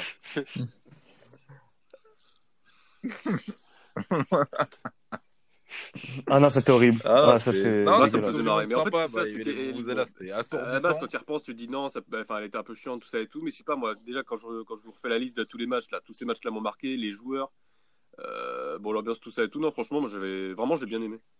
Mais c'est surtout, c'est surtout pour la défendre, en fait. C'est surtout pour ça, tu vois. Moi, il y a deux. Moi, il y a deux paramètres qui font que j'ai du mal avec cette Ouais. Coupe du Monde. C'est déjà cette saison-là, en tant que supporter du PSG, elle était, c'était très compliqué nerveusement. Euh, 2009-2010, ça, c'était Mm. très compliqué. Tu ressors d'une saison euh, où, enfin, t'as vécu des trucs en tribune qui, qui t'ont plombé en fait. T'as juste envie de terminer le football. Du coup, tu te dis petit, petit rayon de soleil avec la Coupe du Monde, bam. Match d'ouverture de la France, euh, t'as Contre la là. praline de, Match dégueulasse, d'ailleurs. de l'autre là, comment il s'appelle euh, Ah, la- France fait 0 Non, le, le, le, le troisième. que- Contre le Mexique. Ouais, non, c'est le le deuxième match contre- contre l'Afrique Euh, du Sud, je Le crois. deuxième match, c'est contre le Mexique. euh, Si tu parles de la Avec le- de Chabalala, là. Alors, c'est le troisième. Oui, tu vois, le pour te dire à quel point elle, elle m'a pas marqué. Euh... elle- C'est ça. Ah, c'est le match d'ouverture. ouais. Chabalala, ouais. C'est... Ouais, non, c'est le match d'ouverture Mm. contre le Mexique. Aussi. Ouais, ok, c'était bien ça. Ouais. Et, euh, et d'ailleurs, premier pays organisateur à ne pas passer euh, la phase de poule. Et euh, au final, tu te dis, tu auras un rayon de soleil et on connaît en tant que supporter français ce qui s'est passé à la Coupe du Monde 2010. En plus de ça, bah forcément, de l'autre côté, tu as la Serbie et c'est pas eux qu'il faut compter pour, euh, pour Ah, vivre bah des ça, émotions ça voir, Avant, euh, avec euh, la, la main d'Henri, avec le barrage contre l'Irlande et tout, ça, ça t'avait T'étais bien déjà dans un creux terrible. la Serbie. J'ai.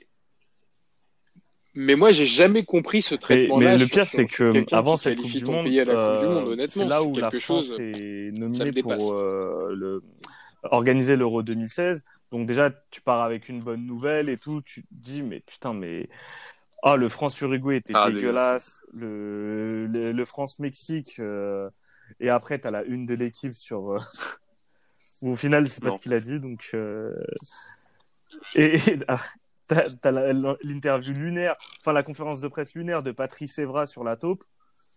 Ah, bah, franchement, Et là, ouais, tu- si t'es pas un- français, un- tu rigoles bien.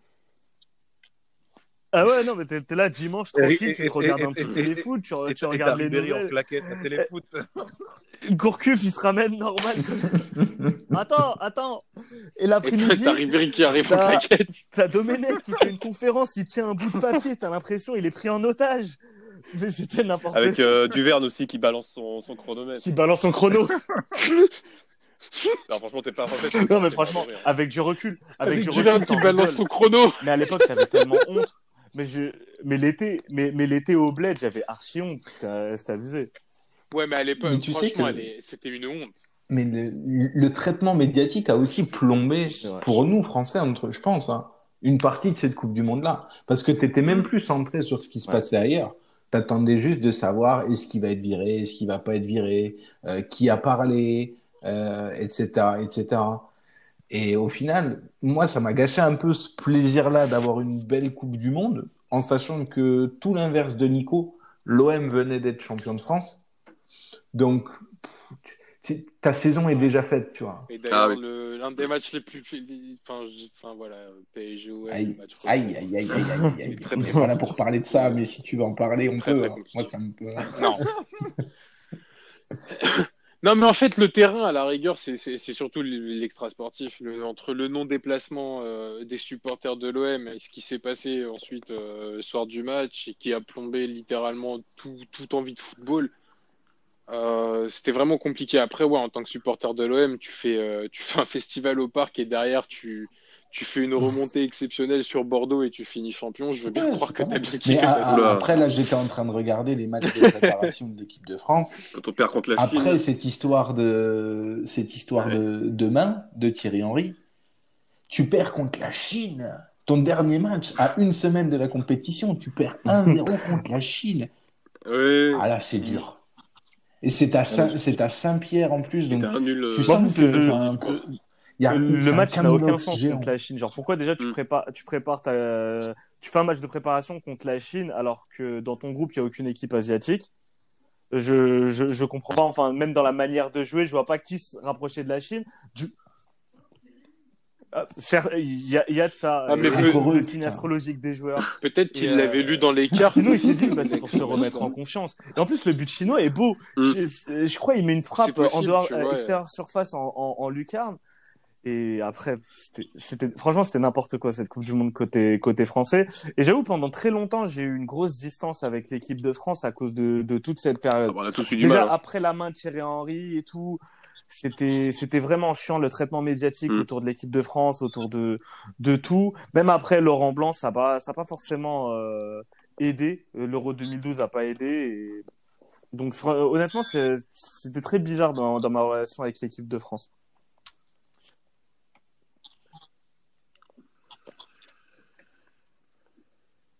Moi, c'est plus vraiment, enfin, dans ma euh, dans ma relation vis-à-vis des médias. C'est à ce moment-là que j'avais, moi, que j'avais pris conscience euh, de la puissance des médias et de ce que pouvaient faire euh, les médias sur l'opinion. Et même pas du tout. hein. Parce que tu te retrouvais avec des gens qui suivaient euh, le football, on ça. va dire, d'un peu plus loin que, que nous, et, et même pas du tout, et qui commençaient à avoir des avis sur tout et n'importe quoi. Et ça m'a vraiment gonflé. Et tu, tu dis ça, plus les politiques, en fait, ça m'avait, ça m'avait cassé ça. les couilles. Euh, le retour de l'équipe de je pensais France, exactement était tellement Bachelot, dégueulasse euh, parce que les- chacun voulait y aller euh, récupération. franchement, Qu'au euh, final, je me suis détaché. euh, même euh, Ah même ouais, non, mais c'est- hein. dégueulasse que des gens incompétents euh, puissent euh, se permettre de commenter des, des- une équipe de foot. Ça me. Ah oui, oui, non, mais tous, tous, Alors que ils des, sont alors tous que allés des de leur. années avant, quand la tous France allés de leur mot. euh, avait de meilleurs résultats. Non mais c'est vrai que la les débats, la les débats beurre, post et 2010, ça disait, voilà, c'était c'est- vraiment nauséabond. vraiment pour l'Union C'est ça. nationale. Et- Ouais, Ah, mais c'était dégueulasse. rien, quoi. T'avais peu. Exactement. Et c'est des gens qui. euh, Et c'est ces mêmes personnes-là, c'est ces mêmes influences-là qui ont. euh, Et, mais, mais je pense, bousillé le supporterisme en France, qui ont contribué à bousiller le supporterisme mais en pour France, moi, parce pour que c'est des euh, gens re- qui revenir à une conversation qu'on avait Mais avant, pour moi, c'est ce c'est à la même époque, en fait, la génération je suis- 87 et euh, qui a eu sa chance sur l'Euro 2012, mais au final, à qui on n'a pas, on n'a pas vraiment laissé sa chance. C'était une chance sans en être une, et parce que 2010 avait laissé trop de séquelles. Et en fait, dès, le- dès, ce, dès la célébration de Nasri, tu sentais qu'en fait, les médias, il y avait, allait il y avait repartir. quelque chose qui, ouais, tu, tu sentais qu'il y avait quelque chose qui n'était pas réglé. Même si Domenech n'était plus là, rien que la présence de, de Patrice Evra dans, Ah bah ça. dans, dans, dans cette équipe euh, était Et problématique. t'avais eu plein de débats déjà quand Laurent Blanc avait décidé de rappeler Evra et Ribéry. T'avais eu encore le- la Oui. masse de débats sur ouais, est-ce qu'ils doivent revenir, tout ça. Ouais, ça va durer. Mais c'est ça. Toujours la même chose. C'est des gens à qui ça On regarde on va terminer avec toi, euh, Est-ce que je peux juste rajouter un dernier truc Et du coup, Ah t'avais oui, pas envie bah, de finis parce c'est que j'avais vu ça, c'était assez marrant. C'était Domenech qui disait que, donc avec la fin de la Coupe du Monde 2010, ses trois derniers matchs en compétition avec la France, il disait que justement il n'était pas aidé parce qu'à chaque fois, tu en avais un qui se faisait expulser. Et je trouvais ça drôle de, de le mentionner. et, et, et à la fin également quand il sert pas euh, la main Oui. de euh, Histoire de bien finir en beauté. Ah ouais, non mais là c'était En gros, mais non, en fait, ce qu'il voulait dire, c'est que regarde, dernier match de Coupe du Monde expulsé 2006, Zidane contre, se fait expulser. euh, Dernier match d'Euro, Abidal se fait expulser. Dernier match de Coupe du Monde, Gourcuff se fait expulser. Et Ah il disait, voilà, comment vous voulez gagner des matchs avec ça et tout. Gourcuff Oui, se oui. fait expulser contre l'Afrique du Sud. Mais tu sais que ce, ce match je l'ai pas regardé. Hein. Je me rappelle juste que Malouda marque Ouais. pour l'équipe de France. Oui, Ah oui. Sur une passe de Ah, Ribéry, Alors ouais. que la France pouvait Et encore se ouais, et la qualifier. France trouve le moyen de perdre quand même ouais. contre l'Afrique du Sud. La, la France, si elle gagnait avec un certain écart et que de, de l'autre côté, Avec un euh, but de l'autre, le là, Mexique, je crois, là. faisait le taf ou que l'Uruguay faisait le taf, t'avais un débat genre est-ce que le Mexique jouera, euh, jouera le coup à fond? Et les mecs ils sont même pas capables de battre l'Afrique du Sud, franchement. euh. Non, je crois qu'en plus, je crois, je crois qu'attends, oui, là, euh, bah, en fait, c'est si la France marque pas, l'Afrique du Sud est qualifiée. Mais l'Afrique du Sud pouvait se qualifier. Il faut bien servir à quelque chose. D'accord. Et en plus, Domenech leur serre pas la main. On aurait pu leur donner quand même. Ouais, Ah ouais, vraiment, ça-. On passe à Ah, toi, Max. Non, mais je vais pas faire euh, très très long parce que c'est une redite. Euh, pour moi, c'est l'Euro 2000. Euh, pour un seul et enfin pour plusieurs arguments, parce que c'est la compétition la plus relevée que j'ai jamais vue. Vraiment. Euh, on l'a dit tout à l'heure, il y a des stars à tous les niveaux. Les équipes européennes sont quasiment toutes à leur pic de ces 30 dernières années, à part l'Allemagne et les peut-être l'Angleterre, même si je trouve qu'il y a un creux général. Enfin, l'Angleterre a jamais eu une vraie belle équipe, donc c'est difficile de les inclure dedans. Mais je trouve que le Portugal est au max, ou quasiment, la France est au max, les Pays-Bas sont incroyables, l'Italie aussi. C'est vraiment les, les joueurs de mon enfance. Il y a des retournements de situation du suspense. Et pour moi, c'est, et c'est là où l'argument fait tout son poids, c'est qu'aujourd'hui, si tu regardes la compétition, tu prends un plaisir que tu ne retrouveras pas, même pas, je pense, dans la Coupe du Monde 2006. Non. Est-ce que vous vous souvenez de la pub de Nike pour l'Euro 2000 Hmm. Attends, parce que je me pose la question, j'ai peut-être vu sur. YouTube à un moment, mais. Euh... Euh, Ah, The Mission. Ok. Ah, quand ils vont voler, ils vont voler un truc dans. Ouais, ouais, c'est bon, je me Mm, rappelle. c'est, euh. T'as Figo, Edgar Avec Davids, Davis avec ses lunettes. qui est... avec Virov et qui- compagnie. Quand ils vont Euh, voler le ballon façon Mission Impossible. Ils vont voler le ballon. Ouais. en- Et, les... et Nakata aussi. Ils- Qui, qui font apparaître les lasers et tout pour qu'ils puissent pour voler le ballon Nike. euh, il- La pub était exceptionnelle. Et euh, ah non, c'est Non, c'est c'est- que des pour moi, c'est une folie. Et je pense que Là, j'ai pris, j'ai regardé euh, un ou deux matchs de, de l'Euro euh, et ça s'est pas, ça s'est pas démodé. C'est toujours euh, extrêmement plaisant à voir. Notamment le Pays-Bas Yougoslavie. Honnêtement, entre le. Voulez-vous refaire Encore une fois. Ah, Voulez-vous refaire eh, mais euh, si, eh, si vous aimez le tennis, si vous aimez le tennis, on fait, Non, on non, fait un podcast tennis, il n'y a pas de souci. 6-0, 6-1, il y a un troisième Mais par contre, pour moi, c'est Personne pour moi, c'est n'a- cité c'est 2018. peut-être la pire Coupe du Monde avec 2002. Ouais. Franchement, en termes de. Moi, j'ai vraiment pas kiffé cette Coupe du Monde 2018. J'ai. Ouais. Non, non. Il y a France-Argentine Donc, et- et qui, malgré- qui était kiffant parce que vraiment j'ai kiffé que- devant ce match. Parce que là aussi. Mais j'ai pas de match. Déjà, j'ai pas d'équipe Ouais. vraiment. Si, a- Oui, y a oui, oui, encore une fois, bah oui. les équipes, elles ça- sont pas toutes au niveau, genre. par exemple, dans, dans la Coupe du Monde 2018. Mais, mais ça- Le, le Ma- Bah, le Maroc et- se ouais. chie dessus. euh, Et là, tu te dis, on va, faire, ça. on, on va Ouais. vivre une putain de Coupe du Monde. Effectivement, le c'était un des premiers matchs. Après, tu avais des tableaux, euh, enfin, un tableau euh, assez fort d'un côté et très déséquilibré du coup de l'autre, et ça, Mm, mm, ça a un peu tout faussé. Après, l'Espagne est sortie contre la, la Russie et c'est. Eh, à l'époque, à l'époque, pharmaceutique, c'était mais, euh, nos premiers podcasts. on, en avait parlé de la qualif, euh, euh, de la qualif russe. hein. Parce que ça sentait super mauvais. Et même l'Allemagne. Moi, je me rappelle juste des matchs de l'Allemagne. Le, Mm. le Allemagne-Mexique, un, un gros kiff. Et le Allemagne-Corée. Euh, je m'étais fait des thunes, j'étais bien content sur euh, sur ce match. Mais euh, mais il y a pas il y avait pas d'équipe Ah tu oui, sais ton petit chouchou que tu vas voilà. kiffer sur cette euh, sur toutes les fais la éditions. Croatie, ouais, mais. Ouais, Bah, mais, moi, ouais, mais sur la la phase Croatie, finale, la ils sont Croatie, pas kiffants à voir les Croatie, Croates. Ça va en même. prolongation, voire tir au but. C'est pas ouf non plus. Vraiment. Bah, euh, Dans le jeu, ils sont moins plaisants qu'à l'Euro 2016, je trouve. Non, non, c'est sûr. En fait, c'était. Ouais, C'est vrai que personne n'a parlé de l'Euro sont vite 2016, cramés l'Euro aussi. 2016, hein. Ils, ils- ils- Ah, ils c'était finissent pas- premier de poule à l'Euro 2016. euh. Non, parce que c'était pas. Aussi. ouais. Mais parce que Ah, c'est, enfin, le fait de rajouter des équipes. T'as euh. Attends, il y avait, il y avait encore un gardien en jogging. Quoi. Franchement, euh, Mais, euh, mais en, Tu peux pas mettre Mais ça dans coup- un top. C'est ça, c'est Coupe du Monde 98, mais, maximum. mais, mais, euh, mais du coup, si on euh. devait tirer un bilan, c'est quand gris même, dégueu. à de Ah, base, le fameux. un euro, c'est, en termes de niveau, c'est quand même plus élevé qu'une Coupe du C'est Monde. plus resserré. Ouais. Le fait que ça soit plus resserré, enfin, que c'était plus resserré, ouais. Ah oui, bah oui. Mais à 16. mais oui. À 16 alors. À Mais 24, à c'est de la 16, merde. franchement, t'avais, t'avais vraiment du Ah c'est naze, euh, c'est naze. Clairement. Bah oui, parce que tu avais les 16 meilleures équipes techniques qui s'affrontaient sur une compétition, donc forcément. Faut toujours vouloir faire d'autres matchs, enfin plus de matchs, et ça c'est des autres débats. J'ai envie de débattre, mais on ne peut pas débattre ici. Bon, ben, on attendra euh, le- l'Euro 2021 et la, la Coupe du Monde Mhm. 2022. Moi, je pense que la Coupe du Monde, euh, je pense qu'elle va pas, elle, va- elle va pas être dégueulasse. la Ouais, Coupe du à Monde deux de suite, 2022. là, ça va être sympa. Bah, je pense que la prépara... la- le prime physique des joueurs Non, est à ce moment-là. Donc Mais gros, en C'est hiver, pas faux, ça- ouais. il y, a un, il y a un délire qui va se créer. Ça sera la fin de CR7 Messi. Et ça, quand même, je pense que ça sera très important Mm. à noter pour, euh, pour la postérité. Et euh, je, je pense, je prépare mes billets. Moi, je suis, je suis vraiment confiant vraiment, pour une seule chose, c'est le la période, elle est propice euh, Ouais, ça, à la vrai. pleine forme physique des joueurs. Donc, euh, ça risque d'être une À voir bonne après au niveau euh, arbitrage et, et peut-être que Gus Hiddink deviendra euh, sélectionneur du Qatar. Ce serait pas étonnant. hein.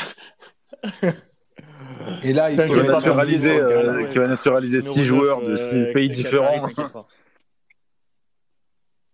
Bon, en tout cas, merci les gars. Merci Max de ton retour. Tu, tu reviens quand tu veux. Hein. Johan, tu continues, j'espère. Bah Avec oui, grand plaisir. Ouais, parce qu'on va pas, on va pas te réinviter dans un an Non, non, j'espère. Euh, Fallait que je revienne pour que ça reparte. Nico Yad, on se revoit. Bon, Ouais, ouais, peut-être. ouais, Yes. ouais, ouais. On est non, mais Carrément. carrément, carrément, carrément. Ouais, bien. Ouais, carrément. ouais. Allez, bonne soirée à Bonne tous. soirée, les gars. Bon courage. Ouais. Merci à tous.